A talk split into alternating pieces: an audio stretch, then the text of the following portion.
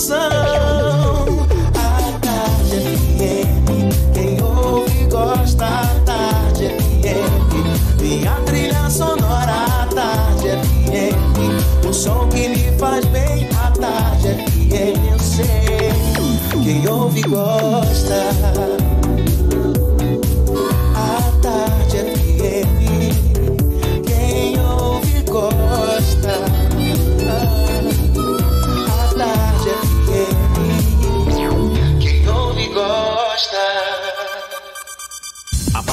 agora na Tarde FM. Isso é Bahia. Um papo claro e objetivo sobre os principais acontecimentos do dia. Um programa com a marca do Grupo A Tarde de Comunicação e do Bahia Notícias. Para botar tempero no começo da sua manhã. Isso é Bahia. Isso é Bahia. Apresentação: Jefferson Beltrão e Fernando Duarte. Isso é Bahia. Oferecimento. Começou a maior promoção de pisos e porcelanatos. É o Bota Fora Ferreira Costa. Autosar de veículos. Seminovos com IPVA 2020 grátis. Shopping Bela Vista, segundo piso. Escola SESI. Você constrói o seu mundo. Matrículas abertas. Ensino fundamental e médio. Salve, salve, bom dia! Seja bem-vindo. Estamos começando mais um Isso é Bahia e olhe, vamos aos assuntos que são destaque nesta quinta-feira, 21 de novembro de 2019. Novos médicos são convocados para unidades de saúde de Salvador. Piloto de avião que caiu no Baixo Sul tem alta do Hospital Geral do Estado. Banhistas registram novos fragmentos de óleo em praia do Extremo Sul. Campanha da Delegacia Especial de Atendimento à Mulher recebe doações para vítimas de violência. Salvador se candidata a ser sede de competição internacional de surf em Estela Mares. Bahia e Juventude vão fazer final do Campeonato Baiano de Feminino de Futebol. Elenco do Vitória ganha cinco dias de folga após garantir permanência na Série B. São alguns dos assuntos que você acompanha a partir de agora no Isso é Bahia. Programa, como sempre, recheado de informação, tem notícias, bate-papo, comentários para botar tempero no começo da sua manhã. Junto comigo, cheio de tempero, Fernando Duarte, bom dia!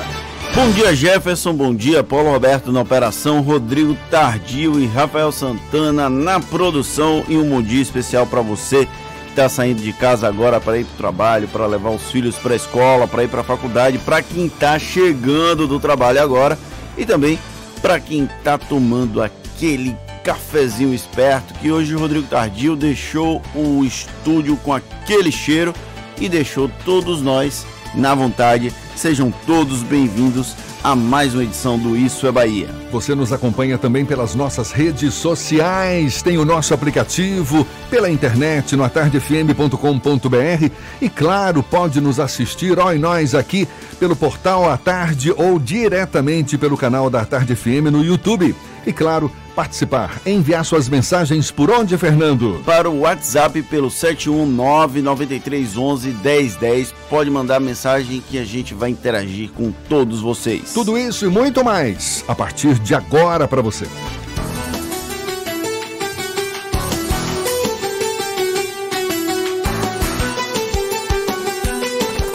Isso é Bahia.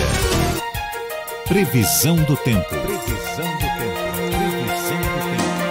É, o começo da semana foi aquele início de manhã com sol de rachar o coco. Hoje, quinta-feira, o dia amanheceu nublado, com chuva, mas ainda faz calor, claro, estamos em Salvador. Senhor Walter Lima já pesquisou a previsão do tempo para hoje. Seja bem-vindo. Bom dia, Walter.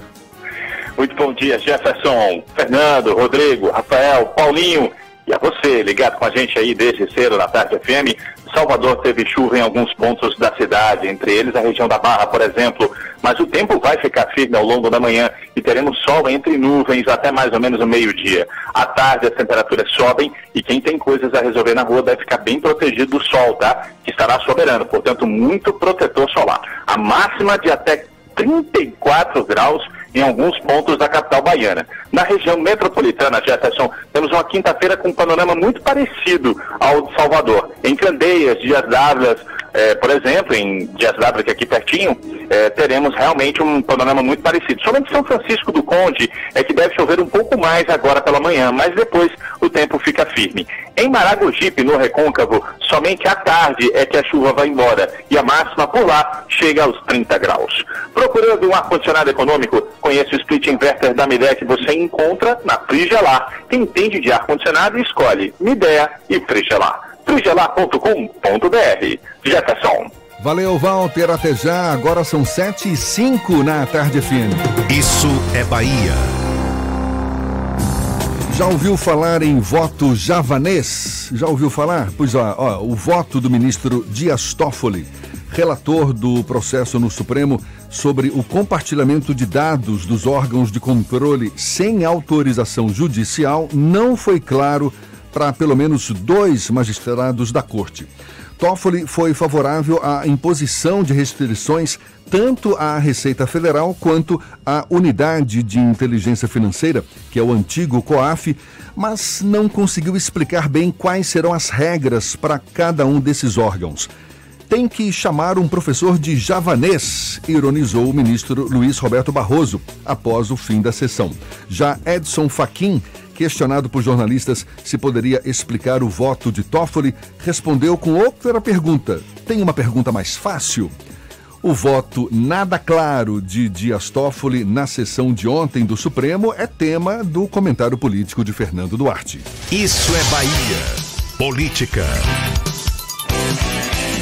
Tarde FM presidente do Supremo Tribunal Federal, José Dias Toffoli, usou duas sessões divididas em ao menos três partes para apresentar o seu voto, um voto extremamente longo.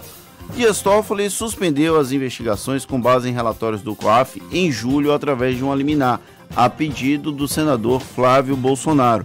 Porém, o ministro tentou ao máximo desvincular o voto de ontem ao caso de Flávio Bolsonaro e Fabrício Queiroz, aquele caso das rachadinhas da Assembleia Legislativa do Estado do Rio de Janeiro, da época em que Flávio Bolsonaro era deputado estadual.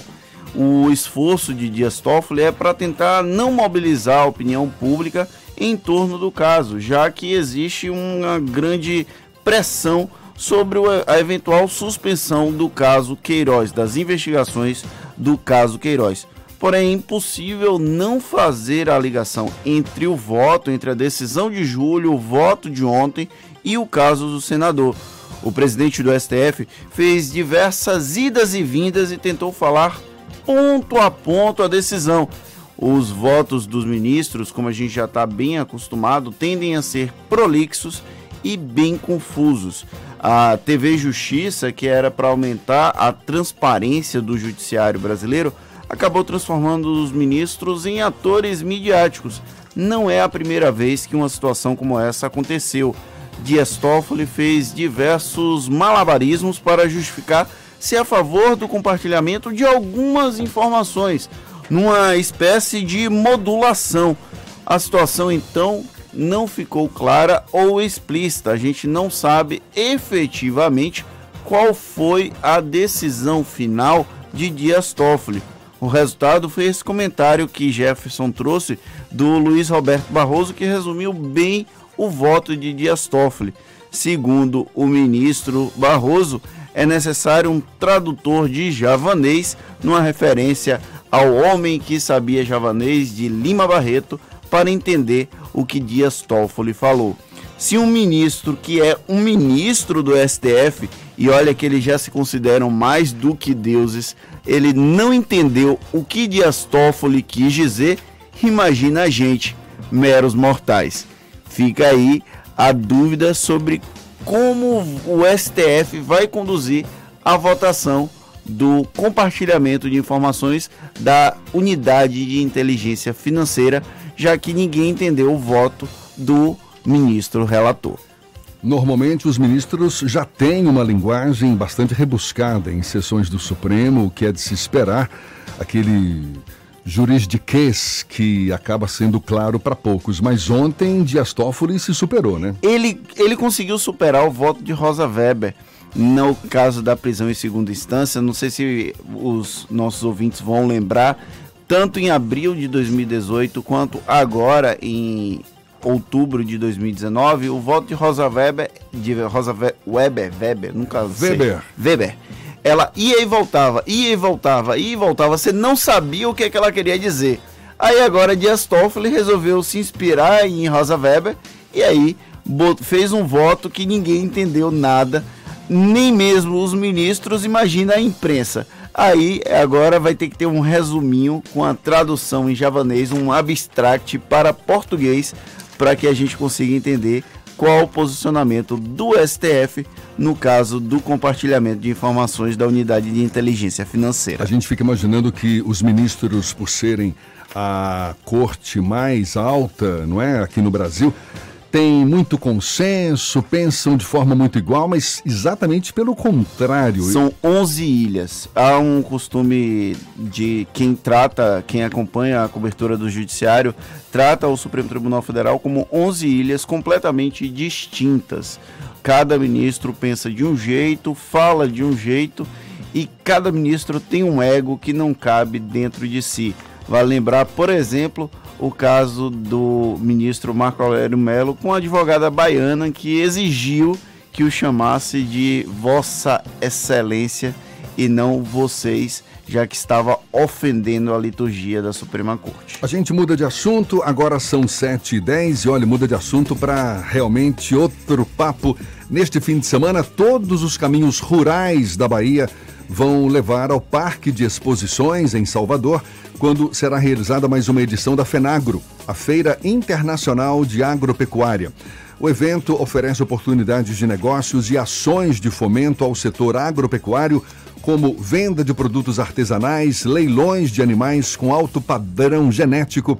O repórter Rafael Santana tem todos os detalhes do evento, que é o maior do segmento no norte e nordeste do Brasil. Salvador vai ficar com a cara do interior baiano a partir deste sábado e até 1 de dezembro, quando vai ser realizada a 32ª edição da FENAGRO, a Feira Internacional da Agropecuária. A expectativa do evento é de um faturamento de aproximadamente 90 milhões de reais. Quem traz todos os detalhes é Almir Lins, ele que é coordenador do evento. Nessa FENAGRO, estamos com expectativa muito boa, tanto de público como de faturamento. Estamos com a previsão de realizar cinco leilões, onde iremos ter uma venda de animais em torno de 5 a 6 milhões e movimentar durante toda a feira em torno de 80 milhões, que são aqueles negócios que acontecem né, com vendas de máquinas, implementos, carros, vendas diretas de animais e toda a movimentação que acontece na parte dos estandes, parte da agricultura familiar, a venda das coisas de artesanato, de alimentação, Neste ano, além dos produtos já conhecidos do grande público, como as cervejas artesanais de umbu e de licuri, linguiça de tilápia e iogurte de café, a Fenagro traz novidades como cerveja de maracujá da Caatinga, cosméticos feitos à base de mel, chopes de licuri, de cupuaçu e de mel de cacau. E tem mais novidade, quem conta é o próprio coordenador do evento, Almir Lins. Essa Fenagro, nós estaremos com uma atração muito forte na parte de animais que será o CBM do Manga Larga Machador, né, o CBM de Marcha Picada, que é um evento nacional né, com criadores, expositores e animais do Brasil inteiro, onde estaremos aí em torno de 600 animais, 350 expositores, um stand muito organizado, né, e realmente é a parte forte com relação ao julgamento dos animais da FENAGO, né, 2019. Com relação a atrações para o público, teremos a Vila do Forró, onde teremos atrações todos os dias, né, atrações musicais e culturais. E no dia 30 estaremos encerrando com os shows de Adelmário Coelho e Estaca Zero. A Feira Internacional da Agropecuária, considerado o maior evento do segmento do norte e do nordeste do país, é organizada pelo governo do estado por meio da Secretaria de Desenvolvimento Rural, em parceria com a União das Cooperativas da Agricultura Familiar e Economia Solidária. Rafael Santana para o Isso é Bahia. É, e a Fenagro começa oficialmente neste sábado, segue até 1 de dezembro no Parque de Exposições, ali na Avenida Paralela, na capital baiana. O funcionamento vai ser sempre das 8 da manhã às 10 da noite, com ingressos a 10 reais. E o piloto de avião que caiu no Baixo Sul Baiano teve alta do Hospital Geral do Estado, Fernando. Uma notícia boa em meio à tragédia. O piloto do avião que caiu em Maraú, no Baixo Sul Baiano, e deixou até agora três mortos teve alta médica ontem depois de ficar internado por seis dias no Hospital Geral do Estado. Aires Napoleão, de 66 anos, teve 15% do corpo queimado e estava no HGE desde a última sexta-feira. Inicialmente, o piloto da aeronave foi atendido em um posto de saúde de Maraú, junto com as demais vítimas do acidente, e em seguida foi levado para o Hospital Municipal de Salvador, mas precisou de atendimento no HGE, que é especializado em queimaduras. Os outros seis sobreviventes também estavam na unidade de saúde, mas cinco já foram levados para São Paulo e um outro paciente, Fernando Oliveira Silva, continua internado no HGE. E atenção, a Delegacia Especial de Atendimento à Mulher, localizada em Periperi, em Salvador, lançou a campanha Maria Bonita no Natal com o objetivo de recolher doações para mulheres carentes e vítimas de violência atendidas pela unidade. Durante os meses de novembro e dezembro, a delegacia recebe bolsas usadas, batom, absorvente, cremes para pele e cabelo, entre outros acessórios usados no cuidado pessoal. Quem quiser contribuir pode ir até a sede da Delegacia Especial de Atendimento à Mulher, que fica na rua Doutor Renato Almeida. Doutor Almeida, basicamente isso. Renato Almeida é a minha casa, olha só, estou confundindo tudo. Ou ligar para o telefone 71 3117 8203. Repetindo, 3117 8203 e buscar mais informações. E os novos médicos aprovados em concurso público para atuação na rede municipal da saúde de Salvador estão sendo convocados para compor as equipes das unidades básicas e unidades de saúde da família. A convocação dos médicos, publicada no Diário Oficial do município, é para atuação imediata nos postos da capital baiana. Com a nova convocação, chega a 288 o número de profissionais chamados pela Secretaria Municipal da Saúde em 2019, tanto por concurso, chamamento público e reda. E os moradores do centro da cidade vão enfrentar transtornos a partir de hoje por causa das obras de requalificação da Avenida 7 de Setembro no trecho do Corredor da Vitória. O projeto foi elaborado pela Fundação Mário Leal Ferreira. A intervenção vai abranger pouco mais de um quilômetro de extensão da via, com contrapartida de 3 milhões de reais do condomínio Mansão Wildberg.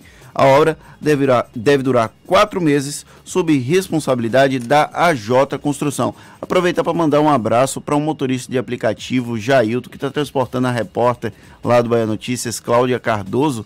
Ele diz que ouve o Isso é Bahia desde a estreia e gosta muito um abraço aí para ele. Que maravilha! Agora são 7h16 na Tarde FM.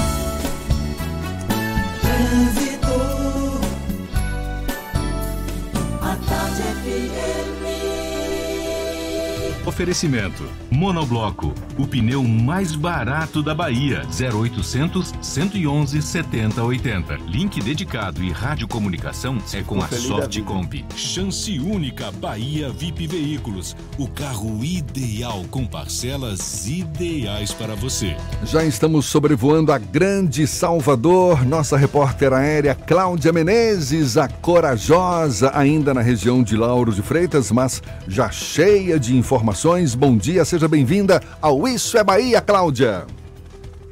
Bom dia para você também, Jefferson. Muito obrigada pelo bem-vindo. Um bom dia também para toda a turma do Isso é Bahia que está aí no estúdio, Fernando e toda a equipe. Olha, eu vou falar agora aqui da região de Lauro de Freitas, que só tem intensidade na Estrada do Coco.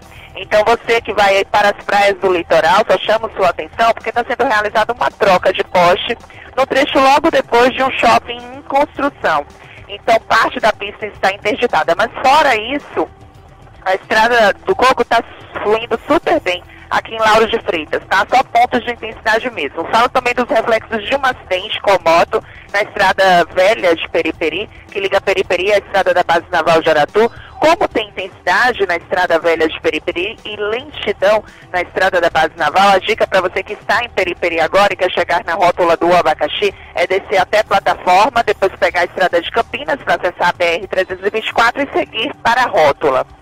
Pera aí, o que são aqueles pontinhos amarelos ali na paralela? Ah, são os Minions. Eles invadiram o Natal do Shopping Paralela.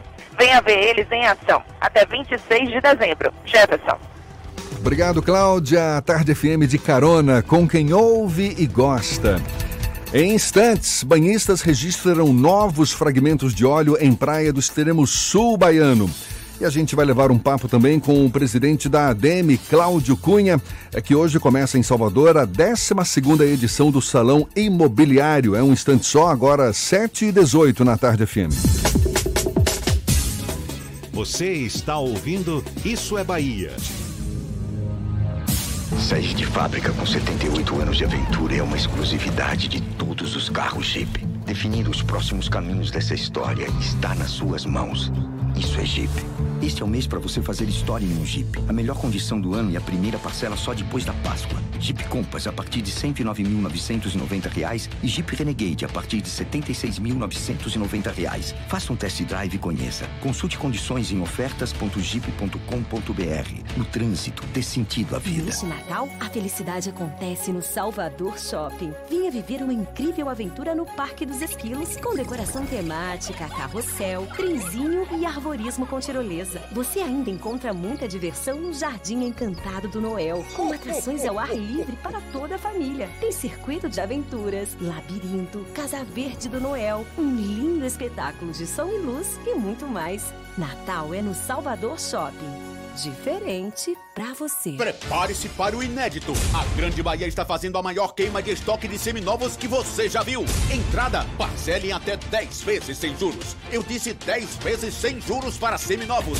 Transferência e IPVA você não paga. E não para por aí. Seu carro a preço de custo. O preço que a Grande Bahia pagou e nada mais. Aqui a regra é chave na mão. Só até sábado. Só na Grande Bahia é assim. Norte Lucaia e Magalhães Neto. Consulte regulamento. No trânsito desse sentido à vida. Você já viu as celebridades que estão em Salvador? São os descontos do Outlet Premium. As melhores marcas com preços até 80% menores. Tá esperando o que para conferir? E não esqueça o celular. Você vai querer postar todos os looks. Outlet Premium Salvador. Venha conhecer os descontos mais famosos do Brasil. Estrada do Coco, quilômetro 12,5. Aberto todos os dias das 9 às 21 horas. Outlet Premium. Chique é pagar pouco.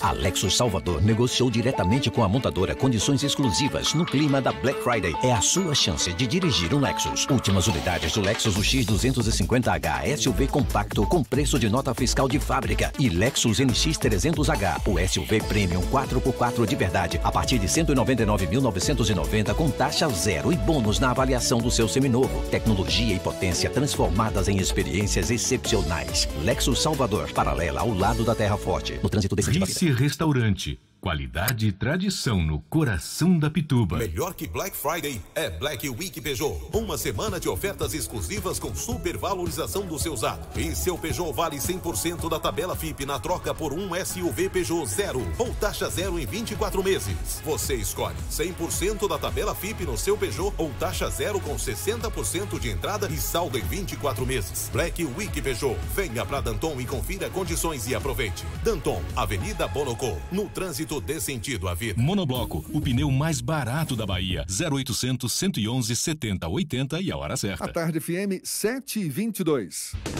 Você sabia que na Monobloco os pneus velhos deixados pelos clientes podem virar chachim, cadeira e até asfalto? E que a Monobloco apoia o esporte amador e a cultura? E que também na Monobloco uma parte do lucro do serviço do seu carro você pode direcionar para algumas instituições beneficentes? Não sabia? Então se ligue. Monobloco faz tudo de mecânica e tem o pneu mais barato da Bahia. Água de Meninos, Lauro de Freitas e Abrantes. 0800 111 7080. Voltamos a apresentar Isso é Bahia. Um papo claro e objetivo sobre os acontecimentos mais importantes do dia. Agora são 7h22 e temos notícias da redação do portal Bahia Notícias. João Brandão. Bom dia, João. Bom dia, bom dia a todos. Olha, um homem morreu após ser baleado na noite de ontem na Avenida Paralela, em Salvador. Segundo informações da Polícia Civil, ele havia roubado um carro no bairro de Colinas de Pituaçu com um comparsa. Durante a fuga, homens armados que estavam em outro veículo atiraram na dupla. De acordo com a polícia, os suspeitos perderam é, o controle do veículo e bateram no canteiro. Um dos suspeitos foi baleado e morreu no local. O outro conseguiu fugir. Não há informações sobre os homens que atiraram na dupla. E olha, o Carnaval de Salvador de 2020 terá uma novidade para os motoristas que moram na região dos circuitos da folia. o evento terá um serviço de acesso de carnaval automatizado. A modalidade será gerida pela Veloy, conforme anunciado pelo prefeito ACM Neto no anúncio do Festival Virada Salvador, em São Paulo. Contudo, apesar do anúncio, detalhes do projeto ainda não haviam sido detalhados pela gestão municipal. O superintendente da Transalvador, Fabrício Miller, explicou ao Bahia Notícias a novidade. De acordo com ele, serão extintas as vendas irregulares de adesivos de moradores para entrada no circuito, utilizadas desde 2014 como autorização de acesso para moradores. Os adesivos agora virão com a placa impressa para evitar que o veículo utilize o adesivo de outra pessoa. E cada veículo virá também com um chip, que trabalha com frequência de rádio, similar aos utilizados em pedágios e shops. É, para o sistema haverá pórticos com antenas e câmeras que farão a leitura automática dos veículos dos moradores da região. Essas e outras notícias você encontra no portal bahianoticias.com.br. João Brandão, para o programa Isso é Bahia. É com vocês, Jefferson Fernando. Agora são 7h24 e olha só, começa hoje em Salvador a 12 edição do Salão Imobiliário, com mais de 3.700 unidades residenciais à disposição do público, entre imóveis prontos, em construção, também lançamentos. O salão é uma realização da ADM, Associação de Dirigentes de Empresas do Mercado Imobiliário da Bahia, e vai até domingo no segundo piso do Shopping da Bahia. O presidente da ADM, Cláudio Cunha, é nosso convidado aqui no Isso é Bahia. Seja bem-vindo. Bom dia, Cláudio. Bom dia, Jefferson, Fernando, todos os ouvintes. Feliz de estar aqui com vocês, fazendo a minha estreia aqui na nossa rádio. É verdade. Né, reencontrando amigos de algum tempo que eu não via. A gente sabe que a economia brasileira ainda está em recuperação. Este ano ainda não teve o crescimento esperado. Agora, foi exatamente a construção civil que ajudou a segurar o modesto crescimento da economia brasileira este ano. Como é que o senhor explica o desempenho desse setor que dá sinais de recuperação, mas também ainda não recuperou o crescimento esperado? Jefferson, o, a construção civil ela é a grande geradora de emprego e é aquela que consegue reagir de uma forma imediata na contratação da, da mão de obra. É, a gente viu nos últimos dados aí, como você acabou de falar, o, a construção civil puxando o crescimento do, do retorno da empregabilidade. Né? E aqui na Bahia não foi diferente. A gente tem também os investimentos aí pela, pelo setor público, né? o, um, governo municipal e estadual aí com intervenções públicas, principalmente no sistema viário que isso também faz com que puxe o mercado imobiliário e a retomada, que é o principal, da confiança do incorporador, né? a confiança do construtor de que o cenário é, da economia do Brasil é outro. E a gente passa aí sim por um momento de grandes perspectivas e de grande recuperação do mercado imobiliário. Estão todos muito confiantes de que a gente realmente já iniciou esse ciclo de recuperação e de crescimento e vamos voltar a crescer ainda mais a partir do ano que vem. Eu me lembro, logo, logo depois do início dos anos 2000, teve aquele boom do mercado imobiliário, muitas obras, muitas, muitos prédios sendo erguidos aqui em Salvador. Agora, ainda falta muito para um novo boom do mercado? Falta. A gente não, não fala em boom, a gente fala num crescimento agora orgânico, né? num crescimento mais sadio. Esse período que você falou foi a partir do ano 2005. Exatamente. Né? O, o, a construção civil, principalmente o mercado imobiliário, viveu um momento ali novo, que foram as aberturas de capital das grandes empresas, né? que começaram a abrir as suas ações e comercializá-las na Bolsa de Valores. Foi a primeira vez que isso aconteceu no Brasil e isso fez com que o mercado tivesse um grande impulso e desenvolvimento. Nós hoje vivemos um momento um pouco diferente. Aprendemos com esse boom, né, que virou até o ano 2013, 2014, realmente foi um crescimento bastante significativo. Né? Vivemos aí em 2014 até o início, final do ano passado, o último trimestre já foi o início da recuperação, né, que a gente vislumbrava de que o mercado voltaria. Né? E aí, a partir do ano 2019, com essa redução de taxa de juros, né, com a, as legislações, principalmente nas cidades onde o, o incorporador atua, trazendo segurança e o crédito, principalmente, voltando com a condição que dê viabilidade para os empreendimentos, o mercado volta e volta de uma forma vigorosa. Fernando quer fazer uma pergunta também. É, durante algum tempo, Salvador teve um problema de instabilidade jurídica por conta da legislação. Teve uma discussão sobre a lei de ordenamento do uso e da ocupação do solo. É, a situação hoje está mais estável. Há uma perspectiva de aproveitamento dessa nova roupagem legal que a cidade deu para impulsionar o mercado imobiliário aqui em Salvador e algumas cidades do interior também, que a DEME também acaba é, atingindo também né, outros municípios do interior. A situação estável do ponto de vista legal e jurídico para que o empresário se sinta confortável para investir nessas cidades? Sim, Fernando, essa sua colocação é fundamental. Né? Nós vivemos aí num período 2012, 2013, uma grande insegurança pela judicialização do PDDU. Então, o ciclo da construção civil para o construtor incorporador ele é no mínimo de seis a sete anos, desde a compra do terreno, a entrega do bem e a conclusão com a comercialização das suas unidades. E ninguém vai fazer um investimento de longo prazo e com valores significativos se não houver segurança. Então, a gente teve a judicialização do PDDU, ninguém sabia o que podia ser feito, né? isso trouxe uma insegurança mas ao mesmo tempo foi o período onde nós tínhamos uma disponibilidade de imóveis muito grande. Né? Isso fez com que os associados da DEME eles passassem a focar na comercialização daquilo que já havia sido lançado e produzido, né? aguardasse a mudança da, da, legislação e aí sim, dialogando e contribuindo com o, as prefeituras, não só de Salvador, mas também das cidades do interior, a gente pôde criar um ambiente de negócios favorável que hoje está trazendo os reflexos aí para nossas cidades. Né? O novo PDDU, a nova lei de uso do solo, né? isso, o novo Código de Obras, isso trouxe uma estabilidade realmente grande. O mercado imobiliário, sem segurança jurídica, sem um controle inflacionário e sem crédito, ele não faz nada. Né? E nós aí agora temos com essa conjuntura bastante favorável para o mercado. Todos sabemos da força da construção civil. A construção civil ela é responsável por 6,2% do PIB nacional. Né? Ela tem uma capacidade, como eu falei, de gerar empregos do menos qualificado ao mais qualificado de uma forma direta e de uma forma indireta transformando toda a sua base, inclusive a indústria que faz e fornece materiais para a construção civil. Então, o diálogo da ADEME junto às prefeituras foi fundamental para que ela pudesse contribuir na elaboração do, dos planos diretores, dos seus códigos de obra e trouxe, sim, a segurança jurídica e criou novas áreas de crescimento da cidade para o mercado imobiliário, como a gente vê aqui em Salvador. Né? A gente vê aí a Barra voltando a ser um local de grande sucesso. Esse ano tivemos três lançamentos comercializados em uma semana né, coisas que nós não víamos há, muito, há muitos anos.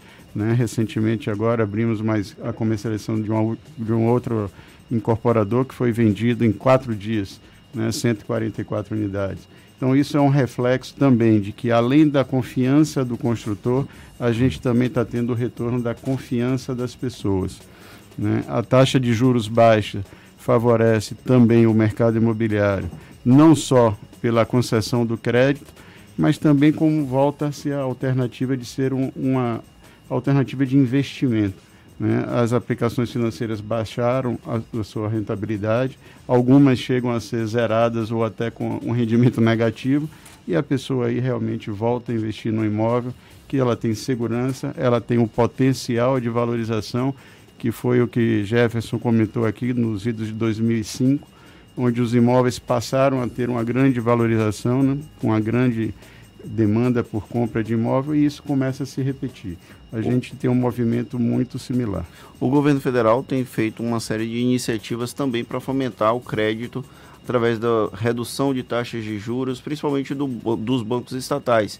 E isso acaba regulando de alguma forma o mercado, porque obriga os bancos privados também a fazerem um, um movimento de redução de taxas de juros para financiamento de imóveis. Realmente já há algum tipo de reflexo do ponto de vista da economia com essas iniciativas do governo federal de.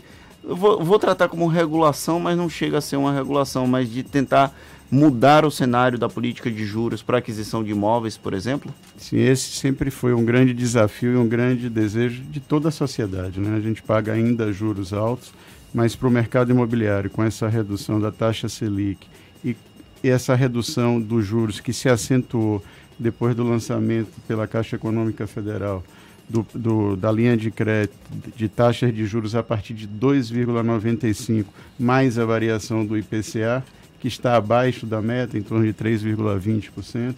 Isso fez com que todos os bancos se movimentassem e reduzissem suas taxas de juros. Para a gente relembrar, que é bom sempre a gente aprender com tudo que a gente viveu, mas uh, um ano atrás a gente contratava financiamento com taxas de 9,5%, 9,8%. Hoje você contrata um financiamento com taxa a partir de 2,95 mais o IPCA ou no sistema financeiro imobiliário com taxa em torno de 7,4%, 7,3%. É uma redução significativa. Né? A gente vê que a cada 1% que você reduz na taxa de juros, você aumenta em cerca de 10% a capacidade de financiamento do, das pessoas. Então, isso leva mais pessoas com capacidade de assumir um crédito maior do que aquele que ele tinha antes. Consequentemente, possibilita e facilita ele comprar o seu imóvel. Cláudio, a gente está conversando aqui com Cláudio Cunha, que é o presidente da ADEME, Associação de Dirigentes de Empresas do Mercado Imobiliário da Bahia. ADEME que está realizando a partir de hoje o Salão Imobiliário, é a 12 edição, são milhares de unidades residenciais, na planta, já prontas também eh, para serem lançadas. Enfim, é uma oportunidade para o comprador encontrar facilidades. A gente está falando aqui de linhas de crédito, juros que ainda não são os desejados, mas uma oportunidade como essa, um salão imobiliário, onde vários lançamentos estarão, várias unidades estarão à disposição. Tem alguma facilidade para o consumidor? Esses eventos, Jefferson, sempre se caracterizam por oportunidades comerciais. E esse ano acho que a gente tem um grande diferencial, que é a retomada dos lançamentos, a retomada do crescimento da economia, a volta de um crédito com juros mais acessíveis e aí uma junção entre disponibilidade de imóveis que já estão prontos, que estão em fase de construção e novos lançamentos imobiliários. Então, os incorporadores querem concluir a, as suas vendas de imóveis que já foram lançados há um ano, dois anos atrás, né, e querem colocar novos produtos no mercado. E aquele pessoa que vê o imóvel como uma grande oportunidade que ela é agora, né, é como a gente sempre fala, não adianta a gente só querer fazer uma coisa quando sai na, na mídia, sai no jornal que está em alta. Né. foi a mesma coisa, a gente pode fazer uma similaridade com a bolsa de valores, né? Quando a gente começa a ver bolsa subiu, bolsa subiu, as pessoas começam a querer investir em ação, mas ela já está no topo e não tem o devido conhecimento. O mercado imobiliário ele começa a crescer. Então agora é uma grande oportunidade porque vai existir uma recuperação de preços. Isso sim, a nossa realidade econômica é outra de dois, três anos atrás. Quando você fala recuperação de preços, imóveis mais baratos? nós temos todos os tipos de público, mas o que eu digo é o seguinte: os custos subiram, consequentemente, o preço final tende a subir. Então, o, o, por que, que o salão é a oportunidade? Porque você tem imóveis que foram lançados e orçados há dois, três anos atrás, né, que não é a mesma realidade econômica de hoje. Então, isso se torna uma grande oportunidade para aqueles, fora o potencial que ele tem de valorização e de recuperação. Né? A gente tem imóveis prontos em locais maravilhosos, né? com grande atratividade e com o desejo do incorporador de concluir essas vendas.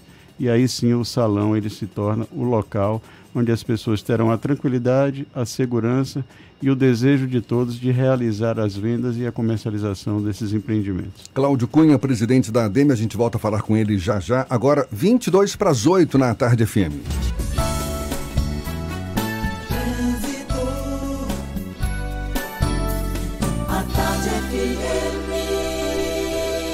Oferecimento: Monobloco, o pneu mais barato da Bahia. 0800 111 7080. Link dedicado e radiocomunicação é com a Softcomp. Chance única Bahia VIP Veículos. O carro ideal com parcelas ideais para você. Primeiro a gente volta a falar com Cláudia Menezes, sobrevoando Salvador. Tem novidades por aí, Cláudia? Sim, Jefferson, olha, a paralela tem trechos mais intensos em direção à rodoviária, na passagem pela estação Flamboyant e no final da avenida, desde o Imbuí. Se você vai sair de Itapuã ou Piatã, tá valendo mais a pena você seguir pela Orla para chegar no centro da capital. Em outro ponto, a BR-324 está super carregada no sentido Salvador, no trecho de Pirajá, um longo trecho aí de congestionamento, tá? Então você que está na rodovia, corte em Águas Claras para pegar 29 de março, para seguir para Orlando Gomes e depois é só acessar a Orla.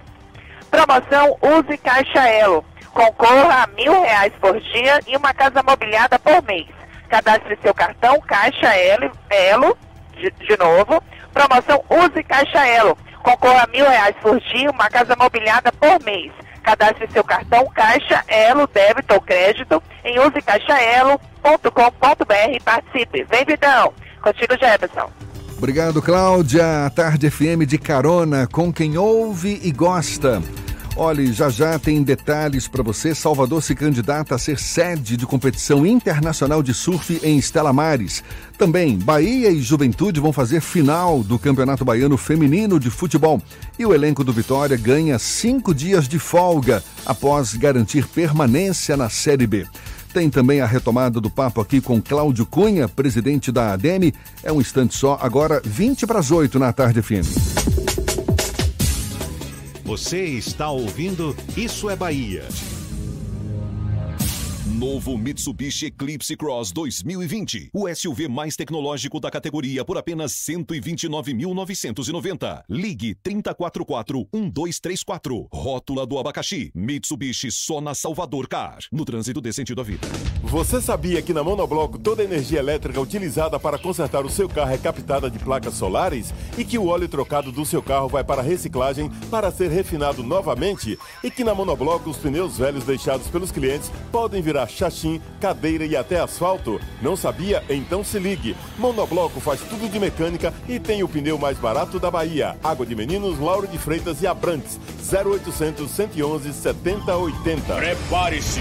A Grande Bahia passou os últimos dias negociando condições exclusivas para esse final de semana. Emplacamento? Aqui você não paga. Taxa zero? Tem toda a linha Chevrolet 2019 com taxa zero. E não para por aí. Seu Chevrolet a preço de nota fiscal de fábrica. O preço que a Grande Bahia pagou e nada mais. Aqui a regra é chave na mão. Só até sábado. Só na Grande Bahia é assim. Norte Lucaia e Magalhães Neto. Consulte regulamento. No trânsito desse sentido à. Salve, Gabriel Medina falando. Tá ligado que eu só paro entre uma onda e outra, né? Então, pra gente que é assim, o Bradesco é o banco da nossa galera. Tem desconto em restaurantes e cinemas, shows com 15% off, compra de dólar e euro. E o melhor, sem tarifa de conta por um ano. Pô, fala aí, quer surfar nessa onda também? Abre uma conta no Bradesco. Pra quem tem sede de experiências, um banco que não para. Bradesco.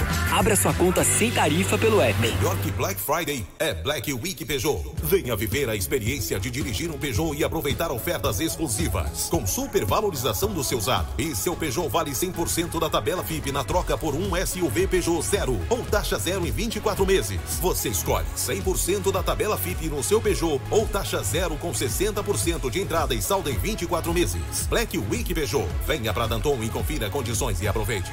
No trânsito dê sentido à vida. Um gesto de amor transforma brilho em sorrisos. Neste Natal, participe do Estrelas do Bem Salvador Shopping e faça o Natal de uma criança mais feliz. Visite a loja oficial no piso L1 ou acesse o site do projeto e adote uma das nossas 600 estrelinhas. Você ainda pode pegar uma carona com a gente no Salvador Bus e entregar o presente pessoalmente. Afinal, não tem nada melhor do que enxergar de perto o sorriso de uma criança. Neste Natal, a felicidade acontece aqui, Salvador Shopping.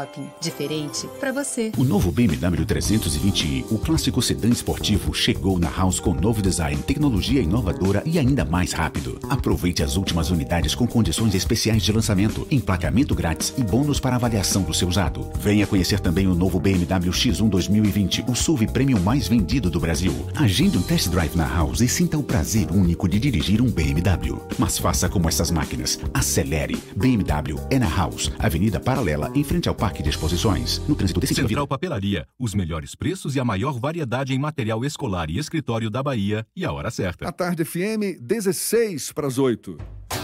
3369 mil, Central Papelaria, variedade assim você nunca viu. 3369 mil, é só ligar. 3369 mil, Central Papelaria, você encontra tudo em material escolar. Tudo pro seu escritório, variedade fácil de estacionar. 33699000 Ligue 33699000, a maior variedade em material escolar e de escritório. Central Papelaria Lauro de Freitas. 33699000 Voltamos a apresentar Isso é Bahia. Um papo claro e objetivo sobre os acontecimentos mais importantes do dia. Agora são 7h44 e temos notícias também da redação do Portal à Tarde. Thaís Seixas. Bom dia, Thaís. Olá, Jefferson. Bom dia. Bom dia, Fernando, e a você que acompanha aqui o Isso é Bahia. Olha só, o barbeiro Paulo Sérgio Ferreira de Santana, acusado de matar o mestre Moa do Catendê, será julgado hoje. A sessão do Tribunal do Júri acontece logo mais às 8 da manhã no Fórum Rui Barbosa, aqui em Salvador. Segundo o Ministério Público Estadual, Paulo Sérgio cometeu crime de homicídio por motivo fútil e sem possibilidade de defesa da vítima. Ele também foi denunciado por tentativa de homicídio contra Germino do Amor Divino Pereira, que estava ao lado de Mestre Moa. O crime foi cometido na madrugada do dia 8, do ano, 8 de outubro do ano passado, em um bar na região do Dique do Tororó. E olha só, acontece hoje o leilão beneficente das 60 vacas da Calpa Raid Brasil, que coloriram as ruas de Salvador aí durante os meses de outubro e novembro. O leilão será realizado às 8 da noite na Pupileira, lá no bairro de Nazaré. O dinheiro arrecadado com as venda da, a venda das vacas vai ser destinado às obras sociais Irmã Dulce, ao Hospital Martagão Gesteira e às associações Fábrica Cultural e Pracatum. As esculturas têm lance inicial de 6 mil reais, que pode ser feito de forma presencial lá no próprio evento ou pelo site calparade.com.br.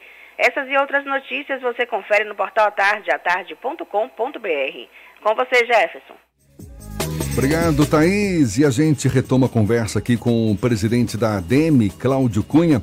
Estamos aqui conversando sobre mercado imobiliário. Hoje começa a 12ª edição do Salão Imobiliário no segundo piso do Shopping da Bahia.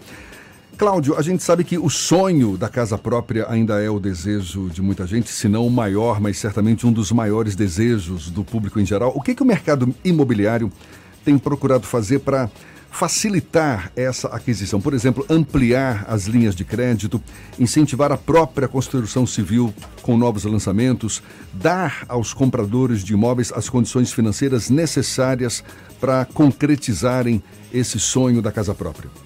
É, toda essa parte comercial a gente tem feito, Jefferson. Né? Sempre que a gente puder facilitar para que as pessoas voltem a, a, comprar o seu imóvel, voltem a investir em imóvel. Isso todo esse esforço tem sido feito pelos nossos associados. Mas o que a gente percebe aí no mundo, principalmente por causa da nossa tecnologia, são as mudanças comportamentais de todos, né? É, eu digo sempre que esse momento que o país viveu de 2014 até agora, ele nos ensinou a dar valor a tudo. Né? Então, o planejamento financeiro familiar e pessoal ficou muito forte. As pessoas realmente passaram a fazer suas previsões e seus orçamentos para que pudesse fazer seus investimentos, seja ele em qual for. As mudanças de comportamento mudaram. Né? A gente vê aí a redução do número de pessoas na família, né? a redução da taxa de natalidade. A gente vê quanto que as pessoas também que querem ter filho têm menos filho porque começam a ter filho mais tarde. Né? Todos os casais querem se realizar profissionalmente, querem viajar, querem aproveitar mais a vida. A gente tem as cidades que estão cada dia mais, como Salvador, organizada, mais propícia para que a gente também usufrua da cidade. Então a gente não necessita mais de tantas áreas no condomínio para que a gente possa ter o nosso lazer. É, a gente tem aí o surgimento dos animais de estimação cada vez mais forte. Né? As pessoas têm seus pets, os empreendimentos têm que se adaptar a essa nova realidade para dar também esse conforto aos nossos clientes. As tem, temos as pessoas que já estão numa fase de vida que seriam a geração dos netos, né? como o meu caso, que eu filho mais velho de 32 anos já esperava ter neto, não quer neto, não quer filho, né? ainda. Então não adianta mais você ter um imóvel grande, você também reduz o tamanho do seu imóvel, vai para uma nova realidade e também passa a querer aproveitar mais a vida, né? Então a gente quer viajar, a gente também quer fazer um, um esporte, a gente quer fazer uma leitura, a gente quer ter esse convívio social e isso é um desafio para os empreendimentos. Né? A gente tem os casais homofetivos, então a gente tem uma série hoje de públicos bem diversa para realidades que se impõem para o mercado imobiliário. E o mercado imobiliário tem que estar atento a isso e usar a tecnologia a nosso favor. Né? A forma como a gente hoje pega um transporte público, como a gente hoje pede um, uma alimentação num restaurante, uma coisa mudou. Né? Como a gente compra uma passagem, como a gente aluga. Tudo pela internet. Tudo pela internet. E os imóveis hoje eles se preparam, porque como o ciclo de conclusão desde o início, a conclusão da obra é cerca de 3, 4 anos, a gente tem que fazer agora o que a tendência da tecnologia vai levar para o consumidor daqui a 3, 4 anos. Então, esse desafio está colocado para o mercado imobiliário. As empresas se prepararam bem para isso. Hoje, inclusive, teremos é, alguns lançamentos já com essa nova realidade, levando aí o que se tem de novas tecnologias a, adequadas ao mercado imobiliário para o desejo desse consumidor de imóvel, para que todos saiam satisfeitos e atendam os seus anseios. Fernando. O grande desafio, então, é agradar o consumidor. Sempre agradar o consumidor, né? É se tornar para ele é, a solução daquela realidade dele. Né? Então, se ele precisa de um imóvel, ele tem que ter conforto, ele tem que ter segurança, ele tem que ter praticidade né? e ele tem que ter é, a sua expectativa futura atendida. Então, isso é um desafio. A gente tem feito muitos estudos, muita pesquisa. E o que é que a gente vê o mercado imobiliário? Ele cada vez também se especializando mais para cada nicho de mercado, ou seja, para cada público novo. Né? Isso torna bastante diversa, abre novas oportunidades também para que cada empresa atue num determinado segmento e traz também para o consumidor aquele desejo dele. A gente não pode mais simplesmente fazer, ah, vamos fazer um apartamento dois quartos, quarto sala, três quartos. Não. Né? Quem é o público que eu quero atingir? Né? O que é que ele deseja ter no imóvel? O que é que ele precisa ter no entorno? E aí vai também o novo PDDU que trouxe uma transformação para os bairros, né? Antes, vocês devem se lembrar também, Salvador ela tinha alguns bairros que você só podia ter residência unidomiciliar, que são as casas, ou apenas residências até de empreendimentos, você não podia, outras áreas onde você só podia ter a parte comercial. Hoje não, todos os bairros eles podem ter tudo. Para que os bairros tenham vida própria, as pessoas percam menos tempo na sua, no seu deslocamento né, e possam sim usufruir do seu imóvel e usufruir da sua cidade. Cláudio, para a gente encerrar e para sermos bem práticos, hoje, para adquirir um imóvel, uma casa própria, o modelo ainda é aquele modelo clássico, é um sinal que vai corresponder a determinado por cento aí do valor do imóvel, um financiamento que pode ser de até 30 ou mais meses, certamente. Agora, com juros de quanto em média mesmo no mercado esse financiamento e quanto que é esse sinal? Corresponde a quanto por cento do valor do imóvel? Jefferson, tem sinal a partir de 20% do valor total do imóvel e facilitado, dividido em 3, 4, 5 vezes essa parcela e depois o cliente passa a pagar as mensalidades. Mas mais do que isso, como a taxa de juros estão muito baixas... Em torno de quanto, para ficar bem claro? As taxas de juros? Sim. A partir, como eu disse a vocês, de 2,95% mais a inflação ou 7,3%. Ao mês? Ao, ao ano. Ao, ao ano, Ao, ao ano. ano. Então, isso é o que eu lhe falei. Isso torna com que as pessoas tenham mais acesso uhum. ao crédito.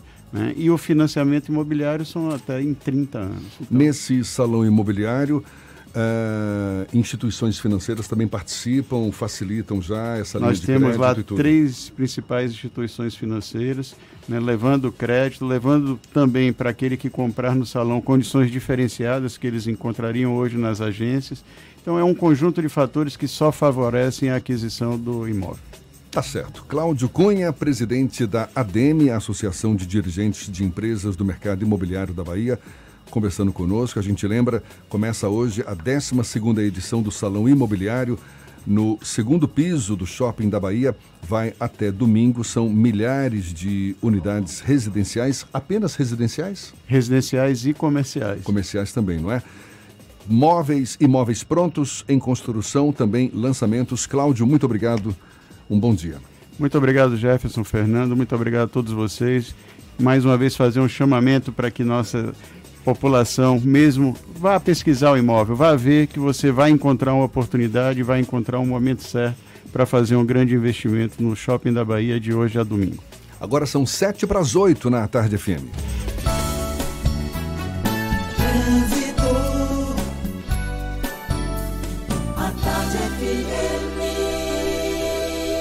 Oferecimento: Monobloco, o pneu mais barato da Bahia. 0800 111 7080. Link dedicado e radiocomunicação é com a Softcomp. Chance única Bahia VIP Veículos. O carro ideal com parcelas ideais para você. Cláudia Menezes, sobrevoando Salvador, tem novidades. Cláudia. Oi, Jefferson. Olha, se você vai fazer o trajeto entre a região do Iguatemi e a Lucaia, já escolha a orla da cidade. A gente está sobrevoando aqui essa região, tem muita lentidão na CM, no trecho do Iguatemi, sentido Rio Vermelho muito congestionamento mesmo, viu? E lá na BR continua a lentidão, viu? A BR 324, sentido Salvador, entre Valéria e Pirajá. Agora o trecho aumentou, a gente sobrevoou a região. Agora há pouco teve um acidente na rodovia nas imediações da estação Pirajá. Foi uma batida entre carro e moto uma ambulância com equipe médica foi deslocada para o local. Ainda há reflexos no trânsito, um longo trecho aí de lentidão. Então, se você vai sair agora de Simões Filho, já pegue a Cia Paripe. Aí você pode descer pela suburbana para chegar na região da Cidade Baixa, porque está melhor o trânsito por lá. Ou você pode também acessar a Cia Aeroporto para chegar na região do aeroporto. Promoção Use Caixa Elo, concorra a mil reais por dia e uma casa mobiliada por mês. Cadastre seu cartão Caixa Elo, débito ou crédito em usecaixaelo.com.br e participe. Vem, Vidão! Jefferson. Obrigado, Cláudia. Tarde FM de carona com quem ouve e gosta. Olha, os jogadores do Vitória ganharam uma folga de cinco dias depois de vencer o Operário na última rodada e se garantirem na Série B do ano que vem. Com isso, o elenco rubro-negro só volta às atividades na próxima segunda-feira, de olho na última rodada diante do Coritiba, no dia 30 de novembro, no Barradão. Para essa partida, o técnico Geninho não vai contar com os volantes Léo Gomes e Lucas Cândido, que receberam o terceiro cartão amarelo e, consequentemente, estão suspensos. E Bahia e Juventude vão decidir o título deste ano do Campeonato Baiano de Futebol Feminino. A disputa pela taça da temporada 2019 vai ser nos próximos dois sábados. Por ter feito a melhor campanha, o tricolor vai ter o direito de fazer o segundo jogo dentro de casa. A classificação das meninas do Bahia saiu na tarde de ontem após a vitória por 2 a 0 sobre o Olímpia em Pituaçu. Os dois gols foram marcados pela centroavante Gadu. Na outra semifinal, o Juventude surpreendeu o Jequié e venceu por 4 a 2 em jogo disputado em Manuel Vitorino. Yes. Essa Gadu tá com tudo, viu? Parabéns para ela. E olha, a cidade de Salvador se candidatou para sediar uma etapa do próximo World Men's Qualifying Series, divisão de acesso à elite do surf mundial. O evento deve ocorrer no dia 25 de outubro na praia de Estela Mares, além da capital baiana, Outras três localidades brasileiras se candidataram: Navegantes, em Santa Catarina, Cacimba do Padre, em Fernando de Noronha e Maresias, litoral de São Paulo. Tomara que sobre para Salvador. Agora, 7h57, intervalo, e a gente volta já já para falar para toda a Bahia. É um instante só. Você está ouvindo Isso é Bahia.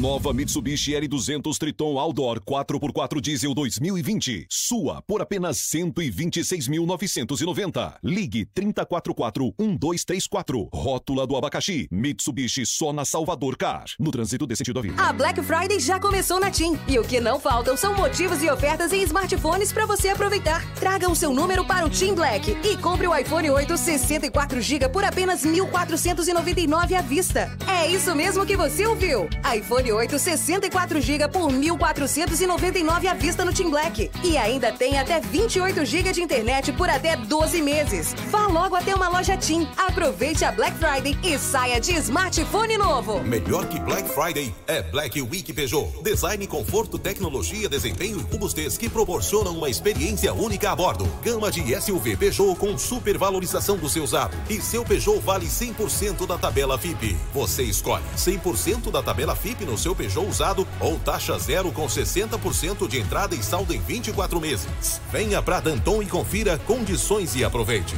Danton, Avenida Bonocô, no trânsito dê sentido à vida.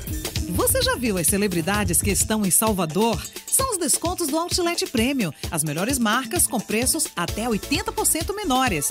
Tá esperando o que para conferir? E não esqueça o celular. Você vai querer postar todos os looks. Outlet Prêmio Salvador. Venha conhecer os descontos mais famosos do Brasil. Estrada do Coco, quilômetro 12,5. Aberto todos os dias das 9 às 21 horas.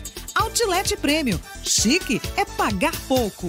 Prepare-se para o inédito. A Grande Bahia está fazendo a maior queima de estoque de seminovos que você já viu. Entrada, parcele em até 10 vezes sem juros. Eu disse 10 vezes sem juros para seminovos. Transferência e IPVA você não paga. E não para por aí. Seu carro a preço de custo. O preço que a Grande Bahia pagou e nada mais. Aqui a regra é chave na mão. Só até sábado. Só na Grande Bahia é assim. Norte Lucaia e Magalhães Neto. Consulte regulamento.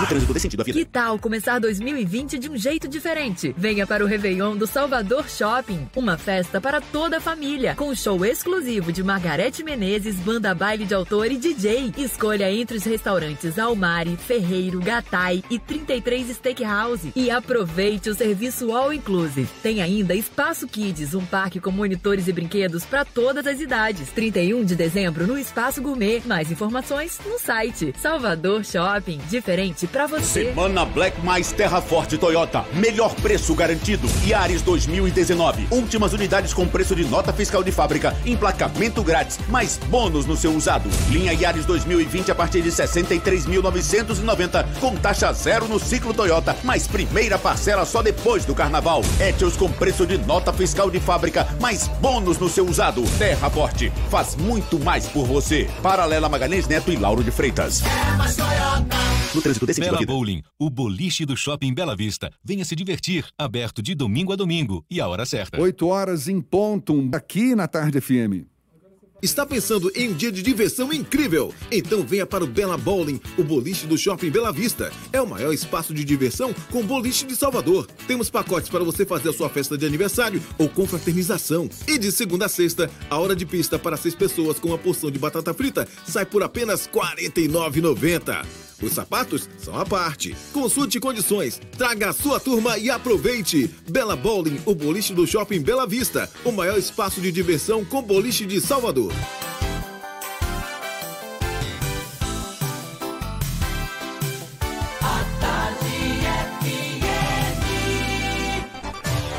Atenção, emissoras afiliadas à Tarde FM. Em 5 segundos, isso é Bahia para todo o estado.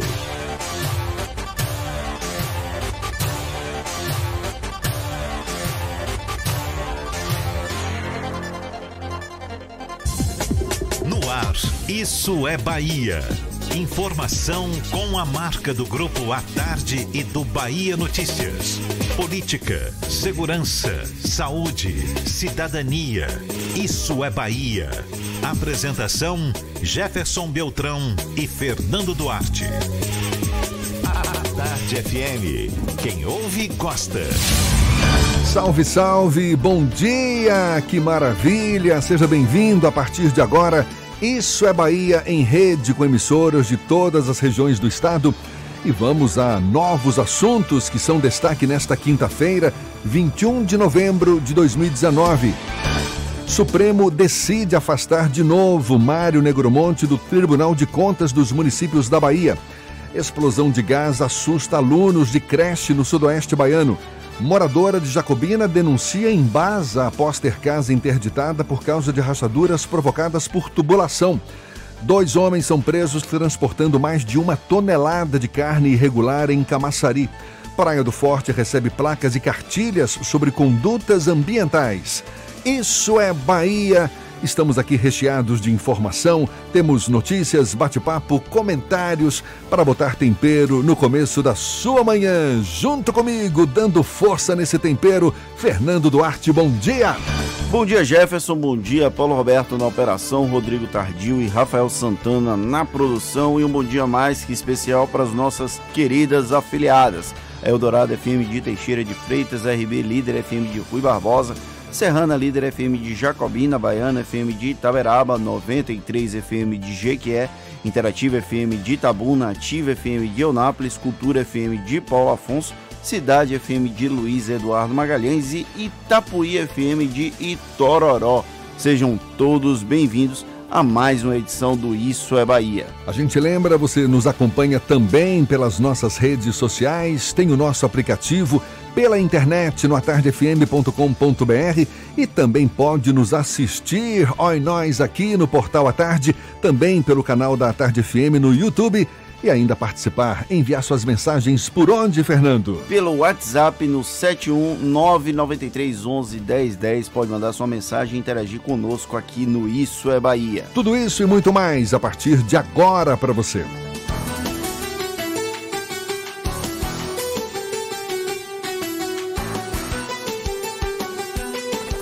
Isso é Bahia. Previsão do tempo. Muita gente saiu de casa hoje cedinho aqui em Salvador de guarda-chuva, uma pancada tomou conta aí da cidade, pancada de chuva, não é? Bom, mas o sol já brilha neste momento, a temperatura já subiu também um pouquinho, 26 graus agora. Será que vai ter chuva? Walter Lima já antecipou pra gente na primeira hora, mas vai reforçar essas informações agora. Seja bem-vindo de novo. Bom dia, seu Walter. Muito bom dia, Jefferson. Bom dia, galera do estúdio. É você na nossa companhia em toda a Bahia. Realmente, Salvador e região metropolitana vai ter alguns períodos de instabilidade nessa manhã, mas depois o tempo fica firme e o sol vem forte de tarde, com a temperatura chegando até 34 graus em algumas regiões. Mas o nosso passeio pelo interior do estado, a gente vai parar ali no centro-sul baiano, na cidade de Jequié, Cidade Sol, onde temos 22 graus nesse momento e o sol está encoberto porque está chovendo e deve ficar assim até o início da tarde, quando o tempo fica firme. Então, guarda-chuvas a postos. Apesar disso, se prepare para enfrentar muito calor que continua forte na região, com a máxima chegando à casa dos 30 graus aí na região de Jequié. Saindo do centro-sul baiano, subindo para o norte do estado, damos bom dia a você na nossa companhia aí em Paulo Afonso, municípios vizinhos. Temos chuva em alguns pontos da região, mas à tarde o sol fica aí entre nuvens. A máxima nessa região deve alcançar os 33 graus, Jefferson. Procurando um ar-condicionado econômico, conheça o split inverter da Midea que você encontra na Frigelar. Quem entende de ar-condicionado, escolhe Midea e Frigelar. frigelar.com.br. Volto com você, amigo. Tá certo, Walter. Valeu. Agora, 8 e 6 na Tarde FM. Isso é Bahia. O porteiro do condomínio onde o presidente Jair Bolsonaro tem casa no Rio de Janeiro recuou afirmou agora que errou ao dizer que havia falado com seu Jair quando, no dia do assassinato da vereadora Marielle Franco e do motorista dela, Anderson Gomes, um dos acusados do crime entrou no condomínio onde Bolsonaro tem casa, dizendo que ia para a residência do presidente. A fragilidade da investigação do envolvimento da família Bolsonaro com o caso do assassinato da vereadora Marielle Franco é tema do comentário político de Fernando Duarte. Isso é Bahia. Política.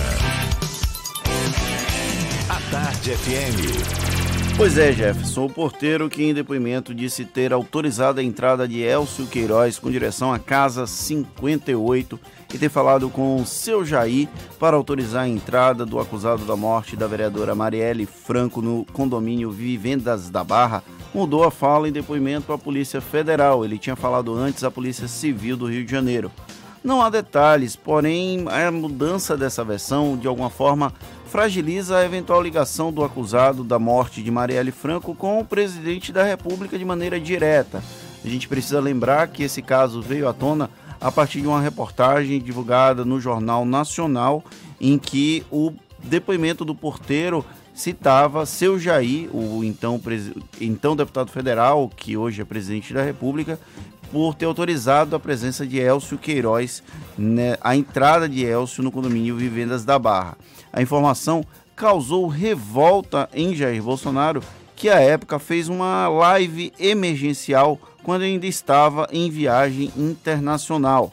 À época, o presidente sugeriu que não sossegaria, que a Globo não sossegaria antes de ver ele ou um dos filhos dele preso. A afirmação pareceu bem sem sentido. Não fazia sentido, inclusive, qualquer citação ao filho, a um dos filhos de Jair Bolsonaro, no caso envolvendo o Elcio Queiroz e também o Rony Lessa. Porém, uma nova linha de investigação que foi divulgada, que tomou o corpo ontem pela imprensa, indica que Carlos Bolsonaro, o filho do presidente, que é vereador pelo PSC lá no Rio de Janeiro, aparece também como investigado. O vereador do Rio teve discussões públicas com Marielle e não entrava no mesmo elevador que ela, por exemplo. Carlos mora no mesmo condomínio em que Rony Lessa e Jair Bolsonaro têm casa. O Rony Lessa é acusado do crime e foi para a casa dele que agora o porteiro indicou que Elcio Queiroz teria ido ao entrar no condomínio. O próprio Carlos Bolsonaro, inclusive, já mostrou certa contradição ao falar sobre o caso de Marielle Franco. Ele tinha relatado ter permanecido na Câmara de Vereadores do Rio no dia do assassinato, 14 de março de 2018, porém o áudio divulgado por ele mesmo naquele episódio de para tentar desmentir a fala que o porteiro teria falado com seu Jair, o colocou em casa por volta das 18 horas, pedindo um carro por aplicativo, autorizando a entrada de um carro de aplicativo no condomínio Vivendas da Barra. Apesar do depoimento, do novo depoimento do porteiro, de alguma forma fragilizar essa ligação de Jair Bolsonaro com o caso, não é descartada uma, uma proximidade entre Carlos Bolsonaro e o processo que acabou culminando com a morte de Marielle Franco e do motorista dela, o Anderson Gomes. Lembrando que aqui a gente não está fazendo nenhuma é, afirmação dizendo Carlos Bolsonaro está envolvido, Jair Bolsonaro não está envolvido ou está envolvido. A gente está trazendo as informações disponíveis sobre o caso Marielle Franco, que tem toda essa, essa situação, esses melindres. Vamos tratar dessa forma. Lembrando que o depoimento do porteiro mudou um mês e meio depois do assunto vir a público inclusive depois daquele constrangedor, da matéria constrangedora da revista Veja, que indicava quem era o porteiro, onde ele morava, onde a esposa dele trabalhava e expôs uma figura que é testemunha num caso extremamente grave e delicado como foi a morte de Marielle Franco no Rio de Janeiro. Bom, o que se espera nessa história é o mínimo de imparcialidade por parte de quem investiga essa história é o mínimo esperado, mas não necessariamente isso tem acontecido. Há até uma, um debate muito forte sobre a federalização do caso de Marielle Franco. A família de Marielle pede ao STJ que o caso não seja federalizado, que seja mantido junto à Polícia Civil do Rio de Janeiro. Já houve afastamento de delegado, houve mudança no, nos promotores que participam do processo. Lembrando que teve uma promotora que fez campanha para Jair Bolsonaro e que esteve presente na coletiva que 24 horas depois, da, menos de 24 horas depois da reportagem da Rede Globo, disse categoricamente que o, que o porteiro mentiu ao falar da Casa 58 e ter falado com o seu Jair. São muitos melindres, são muitos detalhes dessa investigação de Marielle Franco que nós precisamos acompanhar atentamente, porque, como sabemos, a morte da vereadora do Rio de Janeiro deve ser tratada como um ataque à democracia no Brasil. A gente lembra, ela foi assassinada no dia 14 de março de 2018 e esse crime segue sem solução, o que é um absurdo.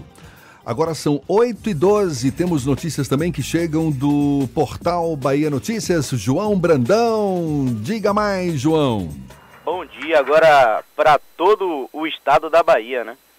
É, uma vez palco de guerra, o município de Canudo será agora palco de uma feira literária. A primeira edição da Flican será realizada desde hoje até domingo, dia 24, com atividades gratuitas em diversos espaços da cidade.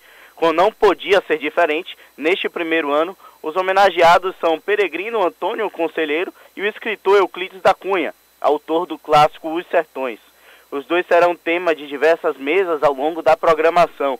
A conferência de abertura, por exemplo, vai abordar as sete faces do líder religioso com a apresentação do professor doutor Leonardo Bernucci, às 20 horas de hoje, no espaço Edivaldo Boaventura.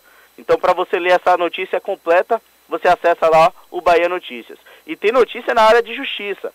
O ministro Humberto Martins, corregedor nacional de justiça, instaurou vários procedimentos administrativos contra magistrados do Tribunal de Justiça da Bahia Os desembargadores e juízes são acusados de envolvimento em um esquema de venda de sentença em uma disputa de terras que envolve uma área de mais de 300 mil hectares no oeste baiano.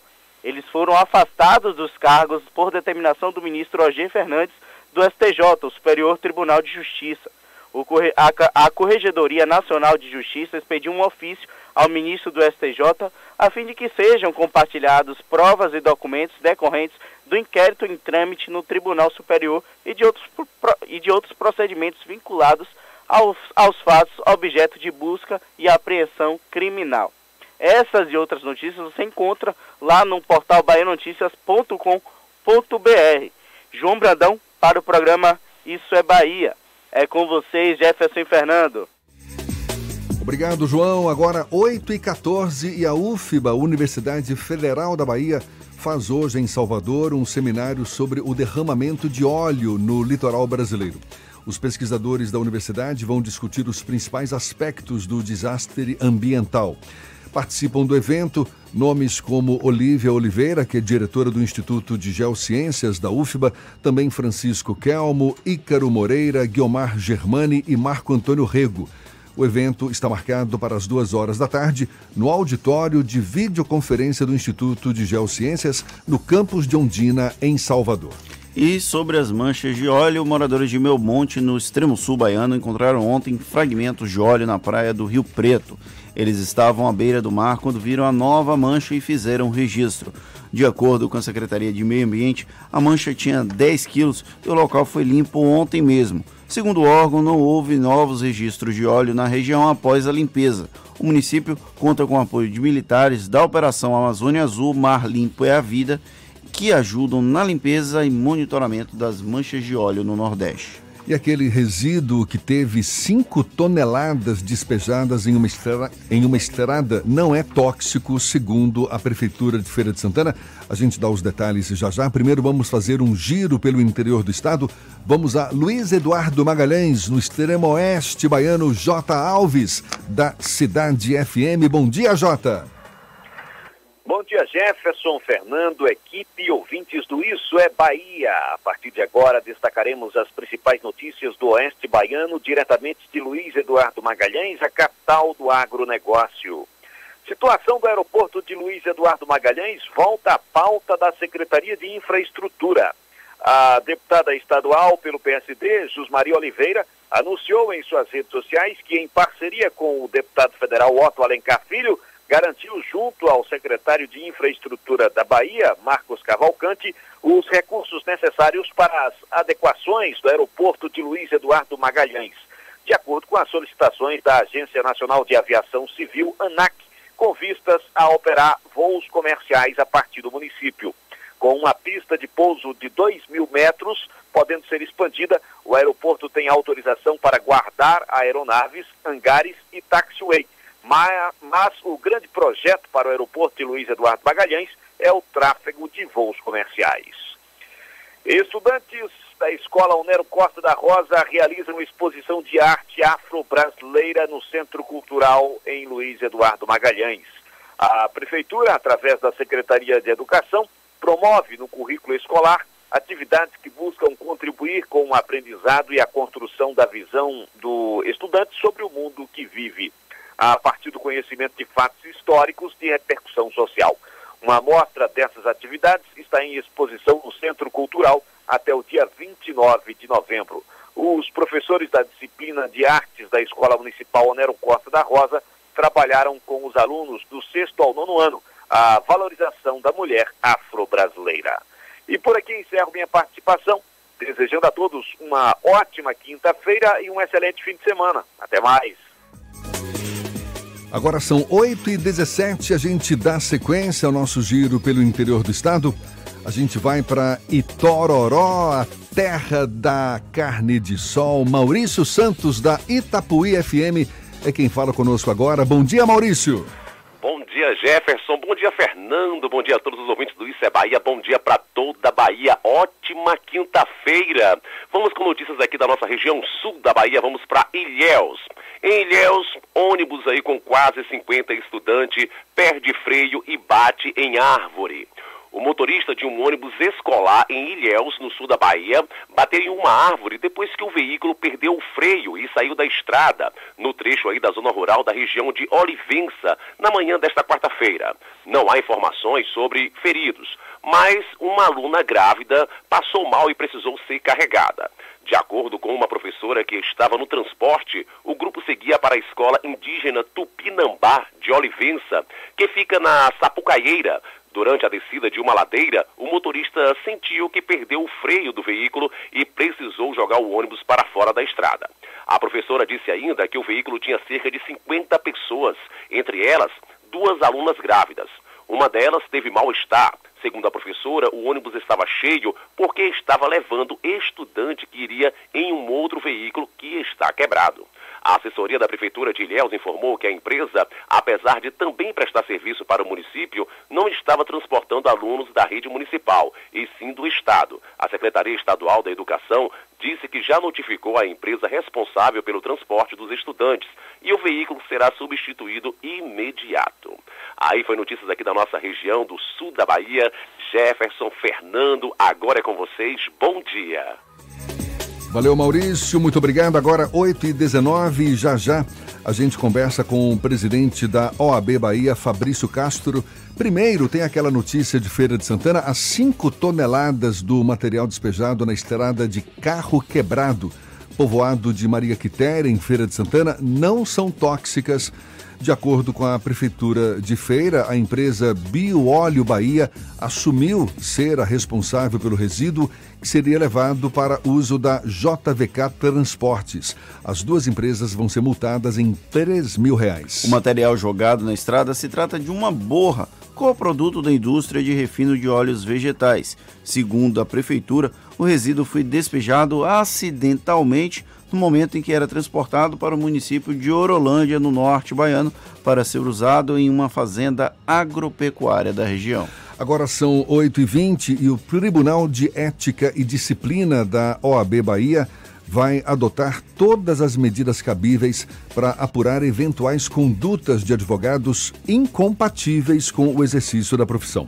A medida foi tomada após decisão do Superior Tribunal de Justiça de afastar desembargadores do Tribunal de Justiça do Estado da Bahia, inclusive o próprio presidente da corte, Gesivaldo Brito, por corrupção e ter advogados como alvos de mandados de busca e apreensão durante a chamada Operação Faroeste da Polícia Federal, que investiga a venda de sentenças no TJ Bahia.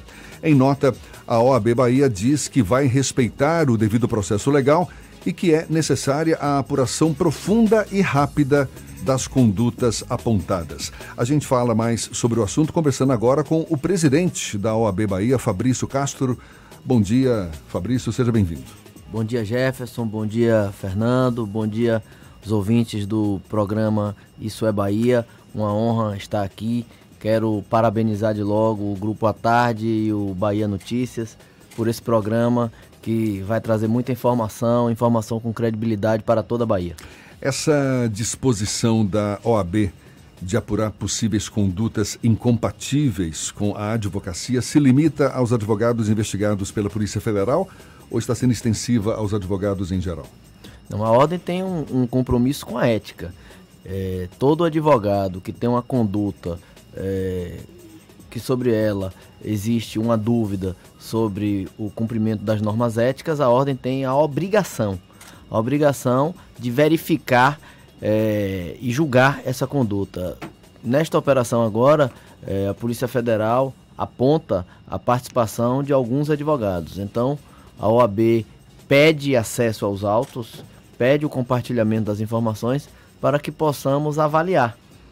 Para a OAB é muito importante que se respeite o direito de defesa de todos eles, é, que eles sejam julgados com justiça, mas ao mesmo tempo é muito importante saber a verdade. Já conseguiu acesso aos não, autos? Não, conseguimos, foi pedido ontem. É, é muito importante saber a verdade e fazer essa apuração, porque a OAB precisa separar o joio do trigo. Aqueles advogados que eventualmente é, não cumprirem as normas que regem a nossa profissão, eles precisam ser punidos, eles precisam dar o, o exemplo para que a classe possa ser respeitada como é. Qual é a punição? Tem três tipos de punição. A OAB pode fazer advertência, pode suspender, em alguns casos pode até mesmo, mesmo excluir. São processos, Jefferson, que tramitam sob segredo, é, sob sigilo, é, mas eu posso lhe assegurar que hoje nós temos uma grande quantidade de processos é, em andamento, a OAB tem feito a sua parte. É, nós já fizemos nessa gestão, inclusive, uma grande é, mudança nas normas do, do Tribunal de Ética. O, o, Tribunal de Ética está bem mais célere é, no último ano e acredito que a gente tem dado uma boa resposta para a classe. Hoje completa exatamente um ano da sua eleição como presidente da OAB aqui da Bahia e foi um ano repleto de emoções relacionadas ao judiciário.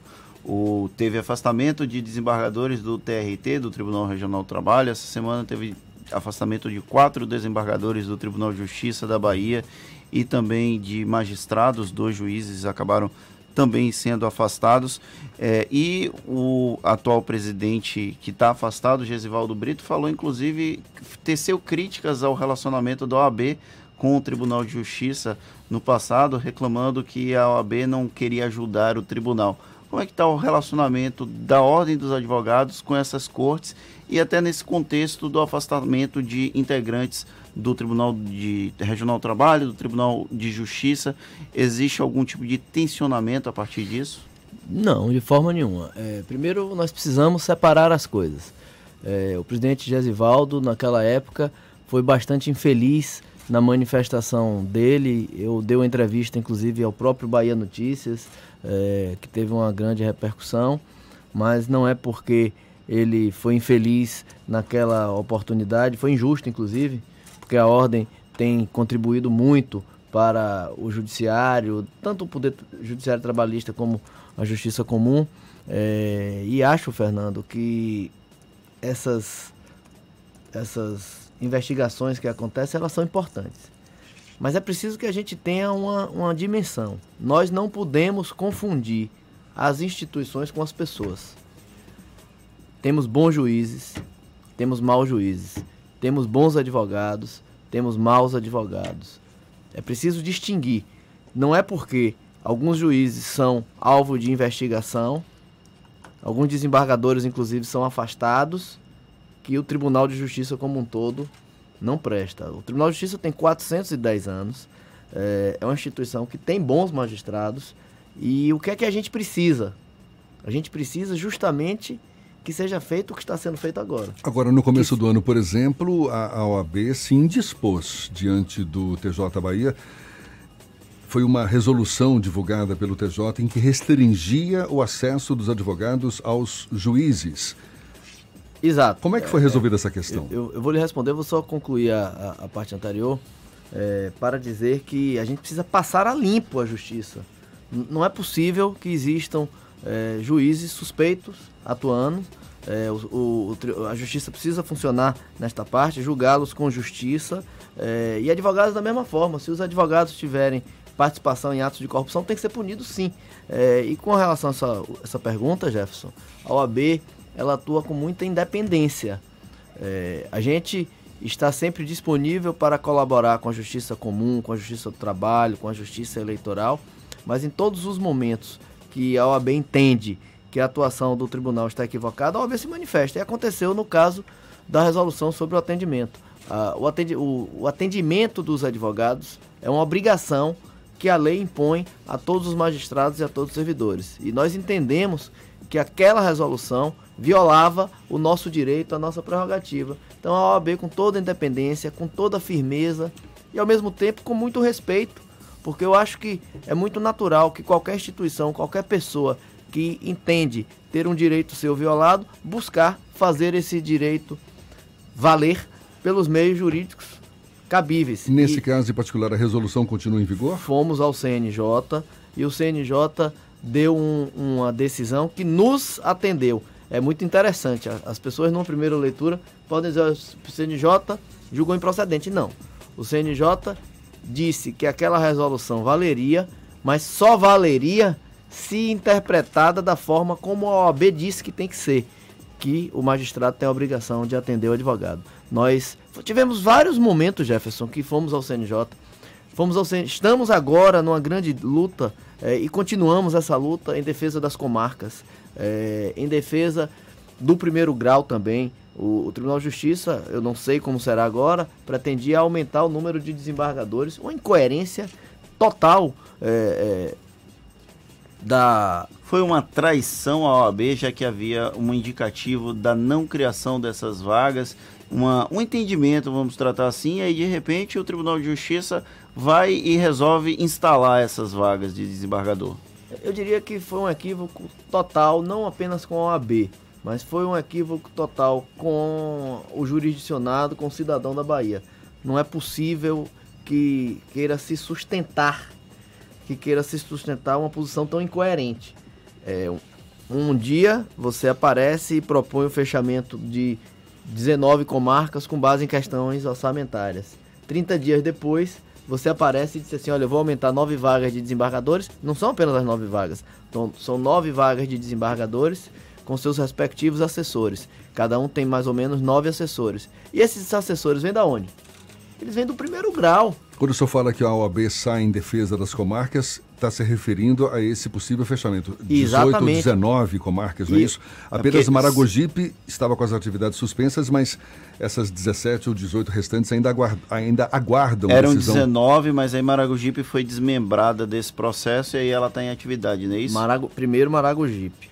É, e depois as outras comarcas também foram alvo de um eliminado CNJ impedindo o o fechamento. Eu costumo dizer, outro dia eu fui dar uma entrevista e a pessoa disse, o repórter perguntou, mas a OAB está contra o Tribunal de Justiça? Eu costumo dizer que é o contrário. Quem está a favor é a OAB. Porque quem defende o primeiro grau, quem defende as comarcas, quem defende que não haja neste momento um aumento de desembargadores, está defendendo a justiça. Eu acho que está contra a justiça quem está fazendo ações que não priorizam o primeiro grau, que permitem que é, várias comarcas fiquem sem juízes durante vários anos, então, nossa postura é essa. Nossa postura é uma postura proativa, uma, uma postura propositiva acima de tudo. Nós temos insistido que é importante o diálogo, é importante a OAB está à disposição do diálogo da próxima gestão do tribunal, como esteve na gestão anterior. Eu reclamei muito por isso, é, Fernando. O, nós demos a mão ao tribunal é, para o diálogo, para a construção de uma justiça melhor e nós entendemos que o, o a administração do tribunal, é, e eu falo isso com muita tranquilidade, fechou a porta de uma hora para outra e passou a adotar medidas absolutamente contraditórias e absurdas. Mas isso é inédito? Ou já é uma prática recorrente? Ô, ô, ô Jefferson, eu, eu não gosto de, de julgar assim casuisticamente. É, a crise do poder judiciário ela não é culpa de uma pessoa específica. É uma questão sistêmica que já vem então se é agravando.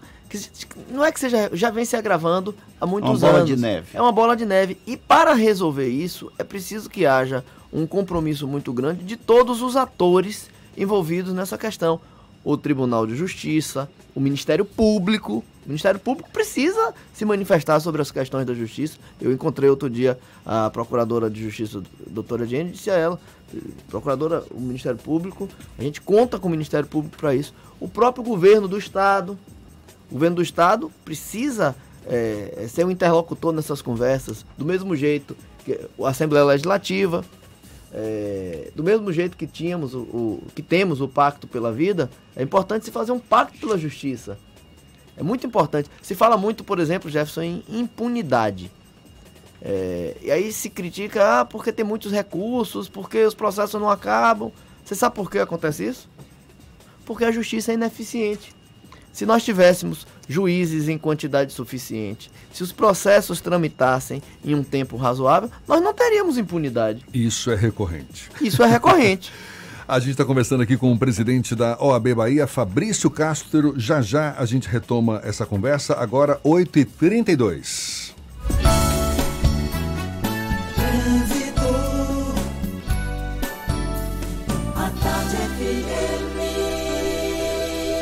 Oferecimento: Monobloco, o pneu mais barato da Bahia. 0800 111 7080. Link dedicado e radiocomunicação é com a Softcomp. Chance única Bahia VIP Veículos. O carro ideal com parcelas ideais para você.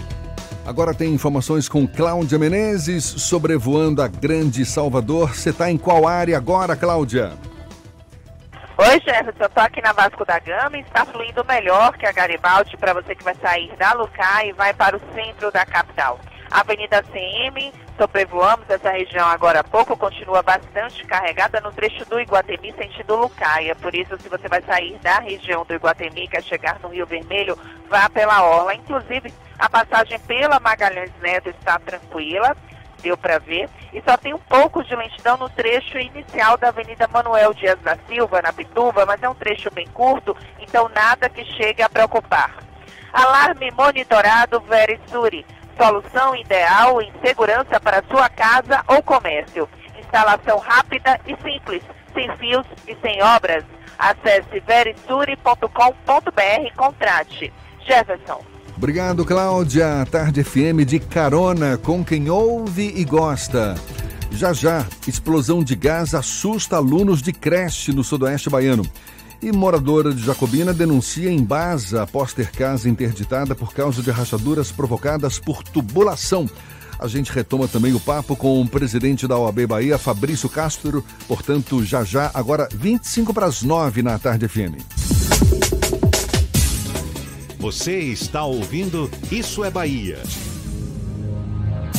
Novo Mitsubishi Eclipse Cross 2020. O SUV mais tecnológico da categoria por apenas 129.990. Ligue 3044-1234. Rótula do abacaxi. Mitsubishi só na Salvador Car. No trânsito desse sentido à vida. Você sabia que os alimentos úmidos Friskies para gatos são completos e balanceados? São 15 sabores que vão surpreender o seu gatinho. E o melhor, dentro de cada sachê tem tudo o que ele precisa. Friskies, alimenta a diversão. Sair de fábrica com 78 anos de aventura é uma exclusividade de todos os carros Jeep. Definir os próximos caminhos dessa história está nas suas mãos. Isso é Jeep.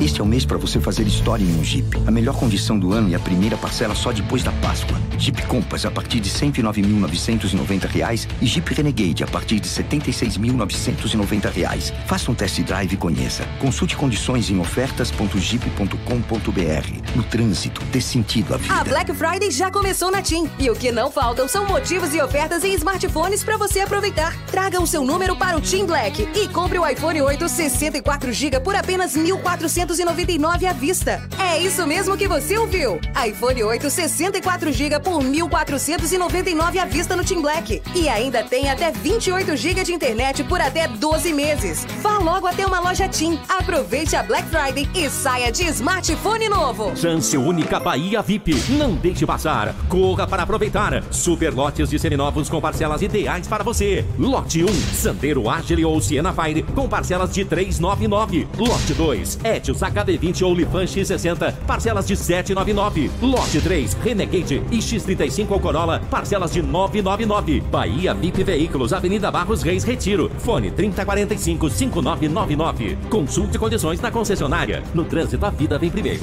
A Natuzzi Itália apresenta na Casa Cor 2019 o sofá Icon. Seu design suave com formas arredondadas é um convite ao conforto e relaxamento. Muito versátil, o Icon tem diferentes opções de módulos para você escolher entre diversas composições. Confira no espaço criado pela arquiteta Stephanie Matos ou visite nossa loja na Alameda das Espatórias 393 para conhecer a linha completa de móveis italianos Natuzzi produzidos na Bahia. Melhor que Black Friday é Black Week Peugeot. Uma semana de ofertas exclusivas com supervalorização do seu usado. E seu Peugeot vale 100% da tabela FIP na troca por um SUV Peugeot zero ou taxa zero em 24 meses. Você escolhe 100% da tabela FIP no seu Peugeot ou taxa zero com 60% de entrada e saldo em 24 meses. Black Week Peugeot. Venha para Danton e confira condições e aproveite. Danton, Avenida Bonocô. No trânsito dê sentido à vida.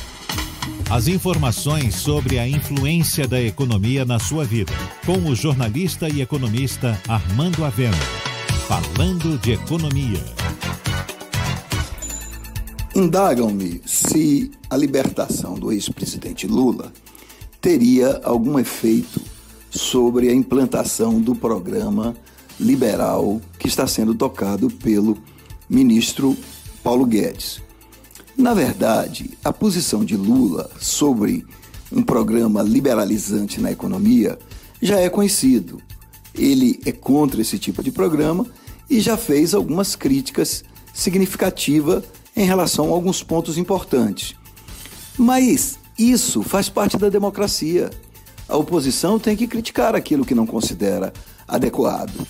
Já com relação ao governo, na verdade, a libertação de Lula pode fazer com que o presidente Bolsonaro e seus ministros foquem mais na necessidade de implementar o pacote de medidas e de avançar mais na recuperação da economia.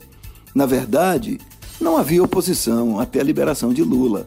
E com isso, o presidente Bolsonaro se dava ao luxo de fabricar crises todos os dias e de criar problemas com relação a declarações e outros aspectos. Agora, ele tem oposição.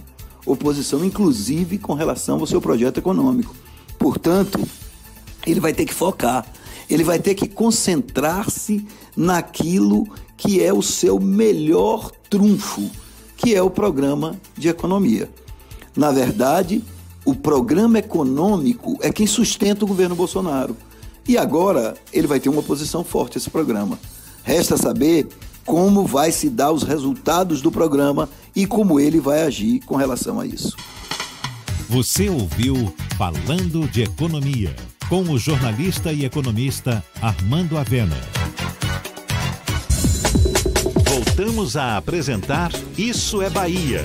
Um papo claro e objetivo sobre os acontecimentos mais importantes do dia.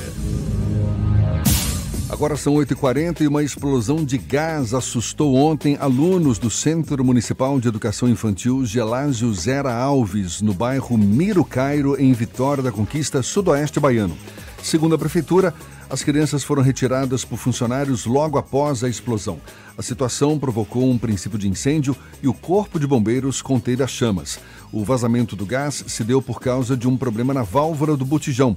As aulas chegaram a ser suspensas e ainda não há previsão para o retorno das atividades. Ninguém se feriu. E olha que situação inusitada. Uma moradora da cidade de Jacobina, no norte baiano, denunciou em Baza depois de descobrir que um cano que passa embaixo da sua casa comprometeu a estrutura do imóvel.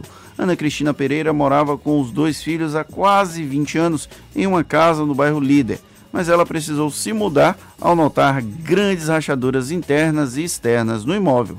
A Defesa Civil de Jacobina interditou o local. Ana Cristina entrou na justiça. Segundo a família, a justiça concedeu um liminar que obriga a Embasa a pagar o aluguel e definiu que a empresa reformasse o imóvel com as rachaduras até o mês de setembro. Até agora, nada foi feito. A Embasa ficou de se manifestar, mas até o momento não emitiu sequer uma nota à imprensa. Mas estamos na, no aguardo, já tivemos a informação de que a, a Embasa estará emitindo sim uma nota nos próximos minutos. A gente, se tiver tempo, ainda divulga essa nota no ar. Agora, 8h41, já já a gente retoma a conversa com o presidente da OAB, Fabrício Castro. Primeiro vamos à redação do Portal à Tarde. Thaís Seixas tem notícias também. Bom dia, Thaís. Olá, Jefferson e Fernando, bom dia de novo. Eu estou de volta aqui direto da redação do Portal à Tarde, agora para toda a Bahia. Olha só, o Corpo de Bombeiros de Minas Gerais localiza um corpo que pode ser de uma vítima do rompimento da barragem Córrego do Feijão na cidade de Brumadinho, ocorrido em janeiro deste ano. Ele foi encontrado a 5,5 quilômetros da barragem B1 e, por causa do estado de decomposição, não foi possível identificar o gênero nem a idade da pessoa. As equipes locais tentam identificar as vítimas desde o rompimento da barragem e, até o momento, 16 pessoas seguem desaparecidas. No último dia 5, a Agência Nacional de Mineração apontou que a tragédia poderia ter sido evitada se a mineradora Vale tivesse prestado as informações corretas ao sistema de gestão de segurança de barragens. A Vale recebeu 24 autuações e também foi indiciada pela Comissão Parlamentar de Inquérito, criada para avaliar o caso. E essa é para você que mora em Simões Filho e até o dia 30 de novembro pode aproveitar os serviços do saque móvel. Entre esses serviços estão a regularização do título, alistamento eleitoral, transferência de domicílio eleitoral, emissão de carteira de identidade, CPF e certidão negativa de antecedentes criminais. O atendimento é feito das 8 da manhã às 5 da tarde na Praça da Bíblia, no centro da cidade. Os interessados devem apresentar documento oficial com foto, comprovante de residência atual e o título de eleitor. Eu fico por aqui. Essas e outras notícias você confere no portal à tarde, atarde.com.br. É com você, Jefferson. Obrigado, Thaís. Agora, 17 para as 9 aqui na Tarde FM, a gente retoma a conversa com o presidente da OAB Bahia, Fabrício Castro. No bloco anterior, a gente falava dessa crise no relacionamento do TJ Bahia com a OAB Bahia. E, e, o que a gente observa é que muitas vezes esse clima não muito amistoso se dá muito por meio de declarações dadas à imprensa, troca de documentos. Existe uma aproximação ou um esforço da OAB também no sentido de buscar o diálogo, diálogo próximo mesmo, conversar um com o outro? Existe sim, Jefferson. Eu, eu sempre digo que a OAB é, está à disposição da, da justiça. A gente tem diversos interlocutores é, no Poder Judiciário que querem também a OAB próxima, porque sabem da possibilidade que a gente tem de contribuir. E eu espero realmente que a OAB possa estar mais próxima do tribunal, porque vai ser melhor para todos. Mas o senhor fica esperando a iniciativa a partir da, do Tribunal não, de Justiça? Não, não, já temos mantido, de, nunca parou. É, mesmo nesses últimos tempos em que é, o anterior presidente, o presidente, não anterior, o presidente que está agora afastado, é, fez aquelas declarações, embora com ele a gente tivesse cessado uma interlocução, é, o, o, Poder Judiciário não se confunde apenas com uma pessoa. Nós mantivemos durante todo o tempo é, interlocução com diversos membros do Poder Judiciário. Como continuamos, é, acredito muito no desembargador Augusto Bispo. É, faço votos de que é, ele tenha a serenidade. Ele é um homem muito equilibrado, um homem é, discreto, né? Discreto, é uma pessoa que eu tenho certeza que nesse momento, é, saberá conduzir o tribunal numa hora difícil. A OAB está à disposição dele é, para dialogar, para contribuir. Ele sabe disso é, e nós vamos efetivamente contribuir. O importante é o que eu digo sempre. É, nesses últimos, nessas últimas 48 horas, toda a comunidade jurídica numa expectativa muito grande em torno desses fatos.